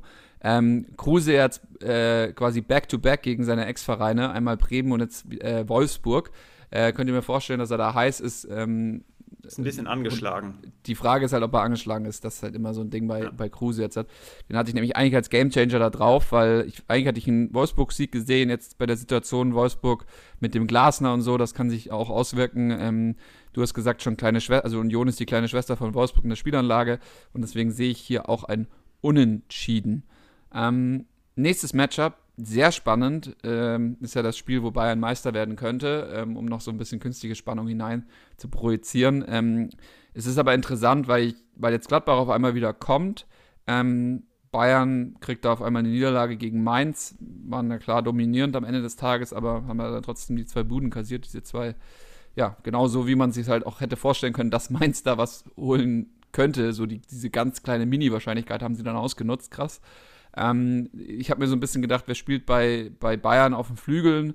Auf der einen Seite Musiala versus Komar, auf der anderen Seite Gnabry versus Sané. Um kurz anzumerken, es ist sau lustiger auf Liga Insider, Gnabry und Sané so hin und her zu switchen, weil es ist einfach, wenn du Gnabry dann wechselst, dann hat er auf einmal ein Afro. Ähm, okay, that's funny. nur, nur um, um, anderen Leuten auch einen kleinen Spaß ähm, aufzulegen. Ich habe es echt häufig gemacht heute. Ähm, Sorry, sorry, es tut mir leid.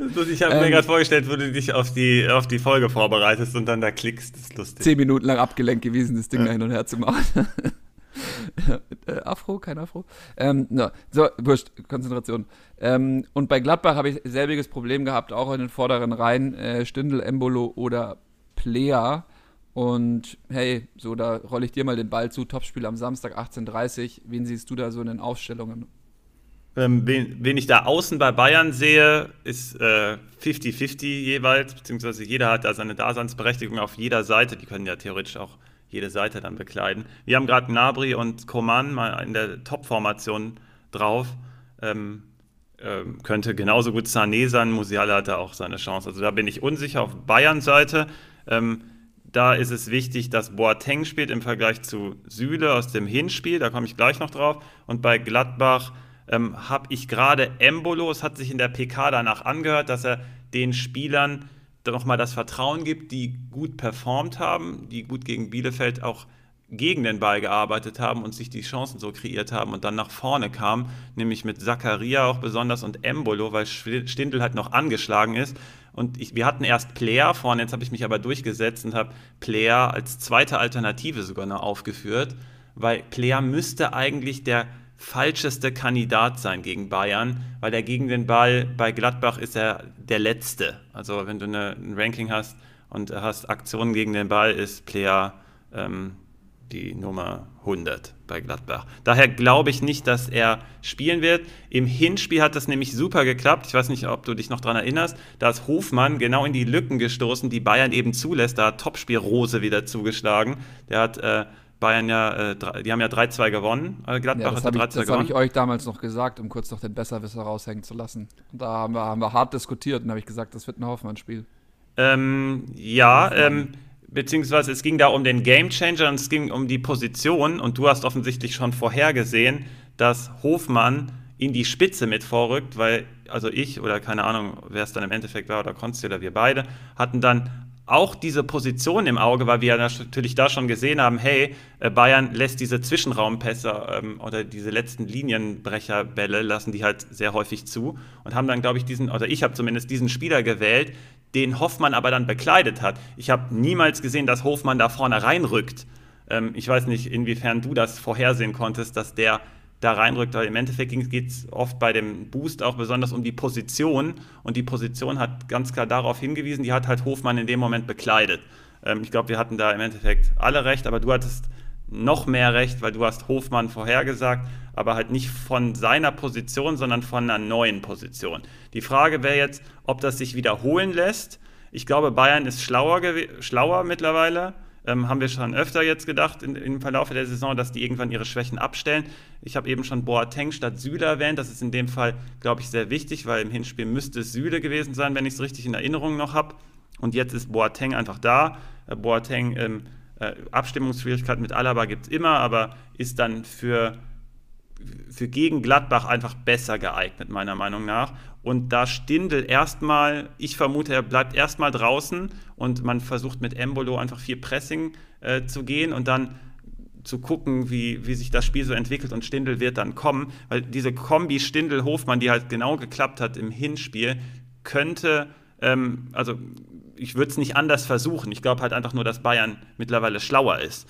Deswegen vermute ich insgesamt auch, Bayern ist wach die haben jetzt gegen Mainz verloren. Das ist immer schlecht für den nächsten Gegner dann, besonders mit der Meisterschaft vor Augen. Die Frage bei Bayern ist aber natürlich, in welcher Verfassung ist Lewandowski? Das ist halt das Allerwichtigste. Ich habe hier so ein bisschen noch das Box-to-Box-Duell ähm, herausgearbeitet, nämlich mit Zakaria auf der einen Seite, der brutal wichtig ist in so einem ähm, Konstrukt. Wir haben nämlich deswegen Lazaro rausgenommen und äh, auf jeden Fall auf Zakaria gesetzt, weil der einfach ähm, in dem Konstrukt gegen den Ball und dann Räume schnell zu bespielen einfach der beste, bessere Mann sein müsste in der Kombination. Auf der anderen Seite aber Goretzka. Wir wissen bei Gladbach, dass da nicht so viel Zugriff hinten ist. Das hatte ich in einer der letzten Folgen schon mal gesagt. Deswegen sind alle Offensivspieler natürlich eine Waffe. Also man macht hier nichts falsch mit Müller, Lewandowski äh, und den Außen. Müller ist übrigens fürs Wochenende die äh, Nummer 1 weil Lewandowski, ähm, sagen die Daten, ist nicht, man ist sich noch nicht so sicher, ähm, besonders weil er auch auf Elvedi trifft. Elvedi und Benzebaini ist, sind die Spieler, die ähm, von starken Gegnern am meisten profitieren bei den Defensivaktionen. Es gibt nämlich Spieler, die viel ähm, in den Mann reingehen und richtig aggressiv am Mann sind. Und es gibt Spieler, die halt mehr mit Auge machen, was Ginter, der, was Ginter mehr oder weniger macht. Deswegen ergänzen sich Elvedi und Ginter ganz gut. Benze Baini auf der einen Seite geht halt mehr in den Zweikampf. Leiner wartet ein bisschen mehr ab. Ähm, Hummels ist übrigens eine, eine Anomalie. Hummels ist äh, äh, sehr gut mit dem Auge und ist aber auch richtig äh, gut, wenn er in den Zweikampf dann geht und erfolgreich. Ähm, da kommen wir gleich im nächsten Duell nochmal drauf. Auf jeden Fall ist es äh, spannend, weil ähm, Bayern ich hat. sagen, dass, dass Mats quasi ist der, ist der, der Super Saiyajin aus, aus Ginter und Elvedi. Genau, genau so, genau so. Und ähm, ich glaube, Bayern ist halt einfach wach.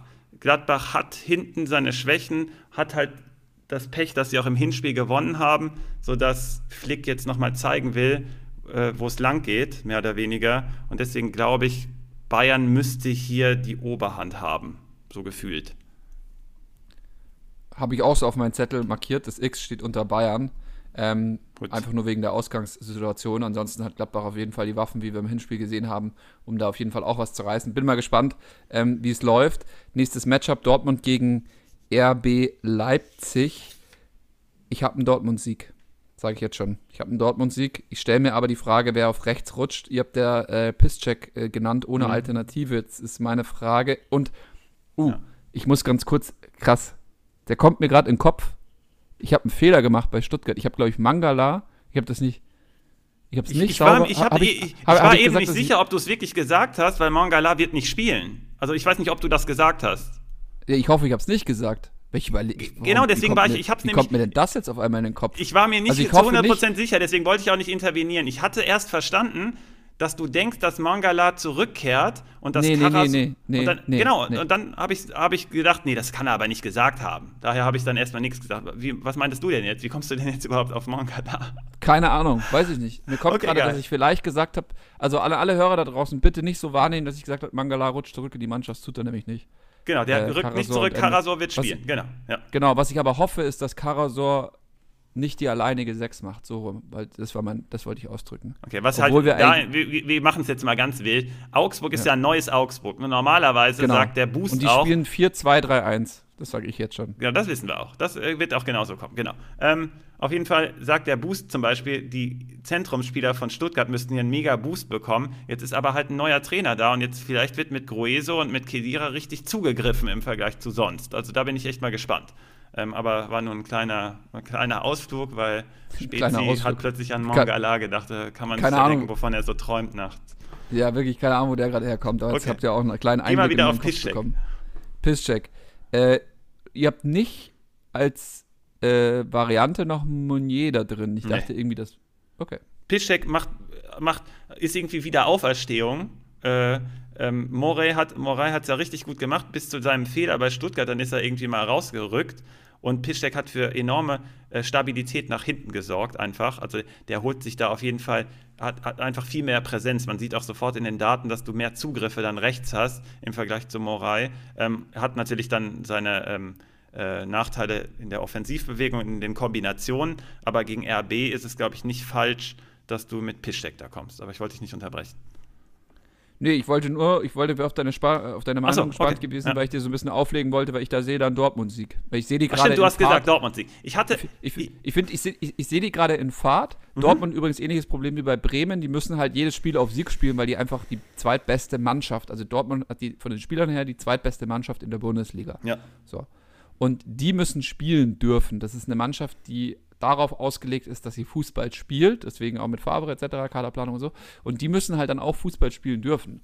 Und wenn die dann irgendwie im Kopf was haben, wenn die nicht frei werden, deswegen hat, hat auch so ein Klopp ein viel besserer Trainer und du brauchst so einen Klopp-Typ da, der die halt frei im Kopf macht, dann spielen die das fast von alleine. Und das sieht man gerade, weil die nur noch gewinnen konnten. Die haben einen, Mordsauf, äh, einen Mordsrückstand gehabt und den holen sie jetzt so langsam auf.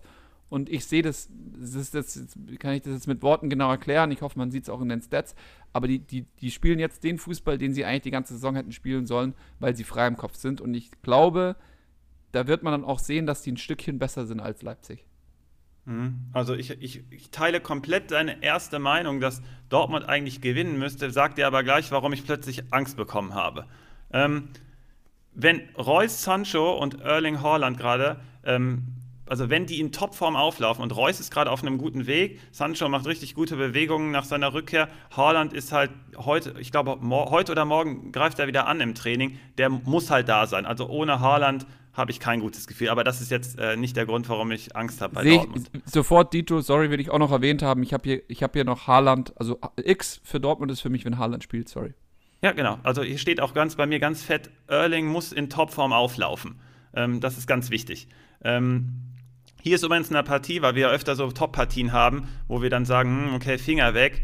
Ähm, hier ist eine Partie und auch Gladbach gegen Bayern übrigens, die Partie davor. Das sind Top-Spiele, die Relevanz haben für deine Daily Manager, weil ähm, da wird, da könnte immer, da kann immer was passieren durch die Qualität auch gerade nach vorne. Also das ist hier nicht nur komplettes Destruktives, sondern hier geht es dann auch in Richtung Tor. Und Holland ist das beste Beispiel aus, aus dem Hinspiel. Das Hinspiel war übrigens ganz komisch. Da hat RB eigentlich erst richtig dominiert und dann hat Dortmund, also wir haben wir sie völlig hergespielt irgendwie. Und dann haben wir jetzt ja 3-1 gezogen im Hinspiel. War ganz äh, spannend zu sehen. Was RB immer macht, das wissen wir alle, die ver und überlagern über die linke Seite mit Angelino. Der hat gerade äh, bei Flanken, also ich habe jetzt die letzten paar Spiele dann seit seiner Rückkehr gesehen, da kommt irgendwie gar nichts an. Ähm, bin ich mal gespannt, wie er ähm, dann eingestellt ist oder wie die Laufwege da innen sind, weil bei Leipzig vorne drin fehlt halt ganz klar der Zielspieler gerade und der Punch. Also da könnte ich mir vorstellen, da gibt es auch gerade irgendwie so eine kleine, so eine Mini-Doku irgendwie bei Sky in dem Fall über Paulsen. Ähm, ich hätte mir als Nagelsmann mehr Paulsen gegönnt in der Saison vorne drin, weil er Dito. einfach viel mehr Präsenz Dito, absolut. hat. Die, die, verstehe war meine Frage nicht. an die ganze Saison. Ich verstehe nicht, warum, also der kriegt ja fast gar keine Spielzeit und weiß ich nicht warum. Und der könnte in so einem Konstrukt jetzt hier am Wochenende noch wichtiger werden, besonders weil man halt ähm, vielleicht ausnutzt, dass Angelino gegen Piszczek ein kleines Mismatch hat. Wer wirklich richtig wichtig wird dann in der Mitte, ist Hummels. In der, äh, Im Hinspiel hatte der acht geklärte Bälle unter anderem und 26 zu 3 Bilanz bei den Defensivaktionen, was richtig krass ist. Also war richtiger, richtiges Punkt, Punktemonster. Übrigens LWD gegen Bayern am selben Spieltag dann auch. Auch, eine, auch irgendwie richtig hohe Werte da gehabt. Ähm, deswegen ist Hummels hier für mich ein ganz zentraler Spieler auf Dortmund-Seite auch. Sagt weiterhin für mich alles, zeigt in Richtung Dortmund. Ähm, Sabitzer wird zurückkehren in die Startelf, ist auch brutal wichtig, weil wer gewinnt das Zentrum bei solchen Topspielen immer eine ganz wichtige Frage ist. Und da könnte Sabitzer dann gegen die, gegen die Dortmunder, die eher mit flachen, kurzen Pässen kommen, wie gesagt, ähm, RB so ein bisschen mehr mit Verlagerung, besonders über links, aber Dortmund auch auch aus dem Zentrum mit vielen Bewegungen aus der Mitte dann auch. Und dann habe ich gesehen, okay, wer fehlt bei uns? Bellingham fehlt. Ähm, wenn man die Dortmund-Spiele sieht, siehst du die Präsenz von Bellingham. Der ist 17 Jahre alt, aber der ist überall. Wir haben es jetzt auch schon öfter erwähnt. Ich habe schon öfter mal gesagt, dass der überall ist. Der ist die Nummer drei bei den defensiven Zugriffen bei Dortmund. Also von der allen Spielern auch, auf dem also Feld. Ganz kurz auch nochmal wegen über Perspektiven und Scouting. Also Bellingham ist ein Must. Target, Must-Get-Target für mich ab sofort. Weil es ist auch ein, ja. ich kann mir schwer, schwer vorstellen, in, in, Amerika spricht man ja vom Sophomore Year, also vom zweiten Jahr, mhm. was er nächstes Jahr haben könnte, die zweite Saison ähm, wo er dann durchhängt, glaube ich nicht bei Bellingham. Das ist ein Mentalitätsspieler, wie man so schön sagt. Und ich glaube, also den solltet ihr bitte alle auf der Scoutlist haben. Finde ich gut. Und der ist nämlich auch die Nummer 6 in der Saison für, die Offensi für den Anteil der, äh, Dortmund, äh, der äh, Spieler an den Offensivaktionen bei uns. Das vermutet man bei dem erstmal nicht, aber der taucht da wirklich überall auf. Und Offensivaktionen, das definieren wir irgendwie so als ähm, die, die Anteile an dem drittletzten, zweitletzten, letzten Pass und Torschuss und der ist überall dran beteiligt, der ist dauernd da. Und ich sehe, dass der so große Anteile in beiden Richtungen hat, dass es sehr, sehr schwer ist, den zu ersetzen einfach. Also du musst dir vorstellen, du hast halt irgendwie ein eingespieltes Team. Bellingham war die ganze Zeit dabei und jetzt fehlt so ein Part, der in beiden Richtungen richtig wichtig ist. Und das musst du ja erstmal ersetzen. Und ich glaube, das könnte so Gleichgewichtsstörungen bei uns dann äh, für Gleichgewichtsstörungen sorgen. Wir werden dann mit Jan wahrscheinlich kommen. Vielleicht gehen wir über Delaney in der Defensivbewegung. Damit hast du die offensive Verbindungsqualität, aber nicht. Das wird dann Dahut sein, der dann noch wichtiger wird, wenn er Bellingham, Bellingham nicht zur Seite stehen hat. Und da bin ich gespannt, wie so dieses Verbindungselement von Abwehr auf Angriff in beide Richtungen geht, wenn Bellingham fehlt, weil der ist die Nummer eins bei uns in dem, in dem Konstrukt. Das könnte in so einem Spiel halt sehr, sehr wichtig werden. Und deswegen habe ich ein bisschen Bauchschmerzen. Äh, wer mir bei RB dann noch gefällt, das ist dann noch ein Plus bei RB, ist die Rolle von Haidara. Der wird jetzt meiner Meinung nach spielen. Ich habe schon versucht, gestern den reinzuquatschen bei uns in die voraussichtliche Aufstellung. Da war aber noch nicht klar, dass ein Kunku fehlt. Der fällt jetzt definitiv aus was natürlich generell schon mal nicht gut ist, aber die Rolle von Aydara gefällt mir eigentlich ganz gut. Der sticht nämlich so nach vorne rein, sorgt für Torgefahr, hat jetzt auch, äh, glaube ich, auf jeden Fall mindestens ein Tor gemacht. Letztes Spiel hat er, glaube ich, getroffen und ähm, ist wirklich einer, der da reinstoßen kann. Auch gerade in so Spielen gegen so Top-Mannschaften sollte man den nicht aus den Augen verlieren. Also gerade jetzt auf äh, Dortmund-Seite ähm, bin ich mal gespannt, wie er so performt, weil der ist so ein Spieler, den man gerne mal unter dem Radar fliegen hat.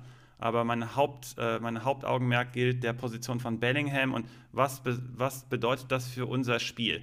Ähm, die die positive Nachricht für uns ist, dass ich irgendwie das Gefühl habe, dass die Meisterschaft entschieden ist und ich glaube, RB glaubt nicht mehr richtig dran. Jetzt werden Spieler, ich weiß nicht, wie verletzt die sind, aber ähm, ob ein Kunko spielen könnte, wenn es irgendwie ein ganz, ganz, ganz, ganz super wichtiges Spiel wäre. Und das ist ja das Preview zum, zum Pokalfinale. Da bin ich nicht sicher, wie viel sich Nagelsmann in die Karten gucken lassen will, weil der, ich glaube, der würde schon gerne einen Titel holen mit RB. Und, ja, ähm, kannst du sicher sein. Und deswegen glaube ich, die lassen da ein paar Prozente nach. Das könnte wiederum der Vorteil Dortmund sein. Also ich bleibe bei meiner ersten ähm, Einschätzung und die auch deine ist, dass Dortmund das zieht. Ich habe aber Respekt davor wegen dieser Bellingham-Nummer. Also da, das ist, die ist echt nicht zu unterschätzen, finde ich. Ja, muss man auf jeden Fall abwarten. Ähm, und auch bei Haaland halt, ne? Also das ist halt so. Genau, der muss halt spielen. Okay, das ist, äh, das ja. sieht man ja dann schon direkt vorm Start sogar. Also Bellingham ist unsicher, wie es aufgefangen wird, aber wenn Haaland fehlt, kannst du ja nicht auffangen. Ja, das genau. geht nicht. Hast genau. du, hast du und auf, auf RB-Seite ist übrigens Orban noch ganz interessant wegen der Standards, auch gegen Dortmund plus ähm, wird halt viel gefordert sein in der eigenen Hälfte. Der macht immer einen guten Job. Der Orban. Jo, dann äh, äh, interessante Folge. Jetzt kommen wir noch zu den Schrimps hinten raus heute. Ja. Ähm, ich würde mal sagen, wir, wir alleinen die Schrimps anhand, äh, anhand dieses, äh, dieses Spiels hier, würde ich sagen. Was ist da noch drin für die Freiburger? 50. Minute, 51., 52. Minute gerade. Freiburg hatte Minute eben eine Riesenchance. Das habe ich parallel gesehen. Also, da falls ich mal, mal Während deinem Monolog hast du, äh, äh, sag mal, wie viele Sachen gleichzeitig machst du eigentlich im Kopf? Ich habe ich hab, ähm, so zwei, drei Hakel auch heute drin gehabt, weil ich dann immer geguckt habe und dachte, okay, krass, ich muss dir das ja, also ich kann das eigentlich auch nicht, aber ich habe es ja versucht. Ich habe es naja, dir an, ich, ich muss das gucken. Ich habe ich, ich, ich hab da nichts gemerkt ähm, und habe eigentlich die ganze Zeit gewartet, dass jetzt irgendwie noch mal, dass da nochmal ein Aufschrei ja, kommt. So gut. Äh, auf jeden Fall, Freiburg hatte eine Riesenchance. Es kann natürlich sein, also der Neckbreaker für Hertha in der Restsaison wäre, wenn die das hier nicht schaffen, ne? wenn die hier 2-2 spielen oder so, weil dann wird die ganze Fahrt ja halt wieder rausgenommen. Aber dann ist die ganze Fahrt wieder draußen. Ja. Aber du siehst es nicht. Also dein Schrimp ist, äh, Hertha wird das über die Zeit retten. ähm, das Ding. Ja, vor allem, die können ja noch nachlegen, ne? die haben ja noch genug. Also Freiburg hat schon nachgelegt, Grifo ist schon da. Also mein ja, Gegner ja. freut sich schon, dass er Grifo jetzt hat und mein Kunja mit seinen blonden neuen Haaren sitzt auf der Bank weiterhin. Ja. Schlecht. Aus, ausgeblichene neuen Haaren. Ähm, hoffen wir mal, dass seine Leistung dann für dich nicht ausgeblichen ist, wenn er reinkommt. Und ja, ich, das ist zu Ende. Ich, ich fliege raus. Es ist aber gegen, jeder hat ja so einen Erz, Erzfeindgegner, ne? den wirst du ja auch haben. Ich glaube, von dem hast du auch schon mal berichtet hier in unserem Podcast. Das ist er letztes Jahr im Finale verloren und dieses Mal Halbfinale wieder Spiel 3. Ähm, enges Ding, aber er wird es wohl holen. Da muss ich mich auch nicht schämen, er ist ein guter Mann. Ist ein guter Mann. Ja. Ähm, Generell ja, Schrimps, hast du für Wochenende, fürs Wochenende was? Sonst habe ich äh, Schick Wirtz habe ich auf dem Zettel, weil Schick ganz groß, weil er auch der Boost-Spieler ist und gegen Bremen ohne Toprak, glaube ich, wird wichtig. Niederlechner so ein bisschen, hm, was kann der mir zeigen, weil ich äh, sehr an ihn glaube und Herrlich hat es nicht getan und äh, komplette Schalke, äh, komplette Hoffenheim-Mannschaft und besonders Kramaric, wenn man Spitch und so weiter spielt.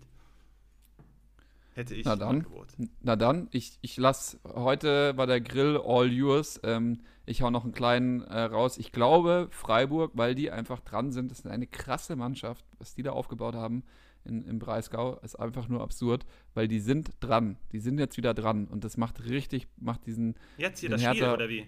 Genau, das Spiel jetzt, okay. das macht ihnen richtig Probleme. Ich glaube, da ist noch was drin. Das ist, dass der Schrimp ist noch nicht gegessen. So rum.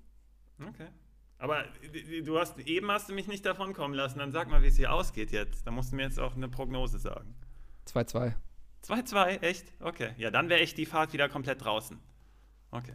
Okay, interessant. Ich sage, Hertha macht definitiv noch ein Tor. Na, das auch, also egal wie, auch, auch wenn es das 3-2 ist am Ende oder das 3-0, 3-1, wer weiß es schon. Kunja muss noch einen machen. Ich muss dran dann glauben.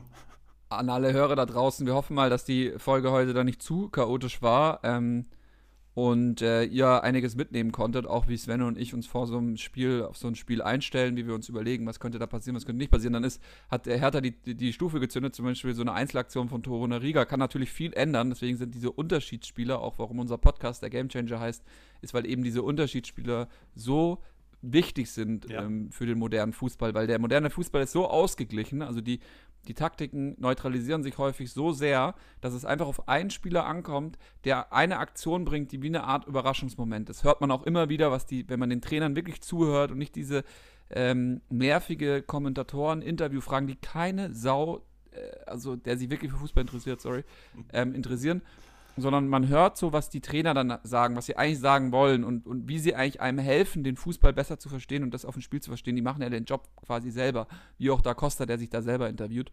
Ähm, dann hört man, es kommt halt dann wirklich, diese Spieler sind auch wirklich dann ihr Geld jetzt im, im Vergleich wert. Ob ein Mensch so viel wert ist, würde ich bezweifeln. Ähm, Mensch ist, was ist ein Mensch? Wir, ja, so, das waren ja so wieder idiotische Fragen, die da aufgekommen sind mit so Trainern. Aber man muss es ja immer im Vergleich sehen. Ähm, die, die Fußball ist ein Wettbewerb, das sind Wirtschafts-, äh, teilweise Wirtschaftskonstrukte, die da aufgebaut wurden. Und das hat dann natürlich seine Marktpreise, was auch so ein Nagelsmann dann eben wert ist. Und diese Unterschiedsspieler sind es auch wert. Man sieht es jetzt bei dem Spiel, achtet mal darauf, Grifo kommt zur Halbzeit rein. Ähm, das wird ein ganz anderes Spiel sofort mit Grifo als ohne Grifo. Also die erste Halbzeit ohne Grifo und jetzt mit Grifo. Ihr werdet sofort erkennen, was ein Gamechanger ist, ein Unterschiedsspieler. Ja, plus, ähm, plus die Mentalität. Es wird mit Sicherheit in der Kabine gesagt worden sein, das hat man, sieht man bei Köln dann manchmal in diesem 24-7 irgendwie, in, heute ist Doku-Tag bei mir anscheinend, wo dann halt diese, die gehen halt mit 3-0, glaube ich, in die Halbzeit ja gegen Augsburg, ne? Und dann wird ja, direkt postuliert, die müssen das halten, Männer und so weiter. Und total dann, falsch, so, total jetzt, falsch. Genau, und ich kann mir vorstellen, dass jetzt so eine. Also weiß man im Nachhinein auch, weiß man im Nachhinein auch, aber aber es ist einfach nur falsch. Genau, es ist auch völlig falsch. Es kann, aber es sieht ja hier in den ersten Minuten tatsächlich nach sowas aus, dass nämlich Hertha dann so ein bisschen den Swag verliert und sagt, okay, wir können jetzt hier, ähm, wir müssen das jetzt irgendwie halten. Wir führen jetzt hier 2-0 und äh, jetzt richtig ran und so weiter. Und dann hast du diese defensive Haltung gleich. Was ich eben bezüglich Gamechanger noch sagen wollte, ist, es gibt zwei Arten von Gamechangern bei mir immer. Nämlich einerseits, du hast diese ähm, diese Unterschiedsspieler wirklich, die du rausarbeitest. Es gibt aber so einzelne Dinge, die du halt auch als Trainer dann forcieren kannst. Und ich gucke da immer besonders auf die Standards. Deswegen habe ich die häufig im Blick und nenne die halt auch oft. Weil ich glaube, da ist noch so viel zu, zu das, machen. Und Midtjylland macht das ja auch genauso. Und das ist genau. in dem Fall dann der Unterschied so als, als Gruppe. Weil diese Situation, man, man, man ahnt oft gar nicht, wie wie großen Einfluss die auf die Großchancen und Tore am Ende haben. Und wenn du da das irgendwie so perfektionierst, dann hast du wirklich so als Gruppe noch diesen Gamechanger erarbeitet. Und ich finde, so Standards, da gucke ich, wie gesagt, vor der Saison immer ganz gerne drauf und dann bestätigt sich das dann auch häufig dann in der Saison. Sie, siehst du ja auch bei so Mannschaften wie Union, die einfach systematisch anders gemanagt werden, ähm, siehst du auch, dass Standards einfach einen, einen viel systematischeren Ansatz haben. Ähm, genau, und dann ist halt so ein Favre, so ein, so ein Fußballliebhaber, der dann halt an sowas feilt, der sagt sich dann, oh ja, ja, das müssen wir jetzt nicht genau. haben. Und dann kriegen wir halt das, die ganze Zeit die Hütte voll hinten. Und da siehst du halt aber auch moderner Fußball, traditionelle Art und Weise, über das Spiel nachzudenken. Interessant ist immer die Persona Guardiola. Das hat jetzt erstmal nichts mit Bundesliga zu tun, aber schaut euch das Champions League-Finale an. Schaut bei jedem Standard ganz, ganz, Teams ganz genau weltweit gerade. Die zwei allerbesten Teams.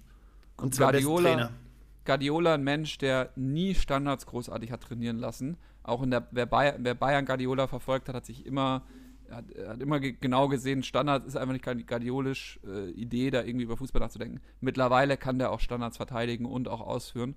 Ähm, aber auch ein Thomas Tuchel ähm, hat jetzt schon in seinen wenigsten Trainingseinheiten, obwohl er im Interview gesagt hat, wir achten eigentlich gar nicht so sehr auf Defensive und eher, wie wir vorne in der Hütte machen, hat aber jetzt schon ein System bei Standards, was komplett durchgezogen wird von der ganzen Mannschaft. Das ist wirklich Wahnsinn. Und was man auch gesehen hat, zweite Halbzeit, zweite Halbzeit Chelsea besser als in der ersten Halbzeit gegen Real. Und da siehst du einen Coach. City auch gegen PSG nochmal eine Ecke drauf. Ein Coach oder zwei Coaches, die wissen, dass man auf Sieg spielen muss im Kopf. Und weil man könnte ja auch sagen, das halten wir jetzt gegen Real, ähm, tun sie aber nicht. Sie wollen einfach das zweite Tor schießen, dass das Ding zu ist, dass, die, also, dass das closed up ist. Das ist ein Riesenunterschied im Kopf, ob du auf Sieg spielst oder ob du auf irgendwie Halten spielst und sowas. Und ich glaube, mhm. es geht Halten nicht mehr. Du verlierst dann denn die 2, 3 Prozent, die du brauchst, musst immer 100 Prozent. Du musst immer an, am Anschlag, immer Kante spielen. Das ist ganz, ganz wichtig. Wenn es Deutsch, deutsche Trainer gilt, wenn Tuchel das zieht im äh, Finale, und ich bin auch stark für ihn, Abgang von Dortmund äh, habe ich überhaupt nicht gemocht ähm, wäre dann der dritte äh, Trainer in Folge, deutsche Trainer in Folge, der die Champions League holt, nach Klopp und nach äh, Flick. Wäre auch geil. Wahnsinn, Wahnsinn. Also wir haben eine gute Riege da, gut ausgebildet. Richtig, gut, richtig gute Riege, haben wir, haben wir gut gemacht, FC Deutschland und Leole. Ja. Dann nächste Woche wieder in gewohnter Runde zu dritt. Wird er der letzte der Saison werden, zumindest für einen Spieltag. Dann schauen wir mal, ob wir hinten raus noch einen Abschied Der Es kommen doch noch zwei, oder? Bin ich jetzt völlig falsch? Wir haben doch noch 33 und 34 dann. Wir haben nächste Woche einen und dann noch äh, einen. Sag mal, bin ich blöd? Sorry. Ja, noch zwei, zwei haben wir noch. Zwei, zwei, zwei, für zwei Spieltage noch. Ja. Wird spannend, was sich noch in der Bundesliga da rauskristallisiert. Wer geht runter und wer ähm, geht oben noch in die Champions League? Wolfsburg Eintracht ähm, und, und Dortmund. Ähm, Dortmund klopft da unten ganz laut an. Ähm, ja, bin gespannt, was passiert. Ich auch. Und, äh, ich hoffe, alle Leute, die jetzt noch Chance haben, ihren Meistertitel zu holen, die regelmäßig den Gamechanger hören, ähm, räumen da noch ordentlich ab mit unserer Hilfe oder auch ohne unsere Hilfe. Und Hertha macht das hier. Hertha holt hier die drei Punkte. Alles klar. Dann ciao, Leute. Unja kommt. Ciao, Jungs. Viel Spaß beim Hören. Ciao.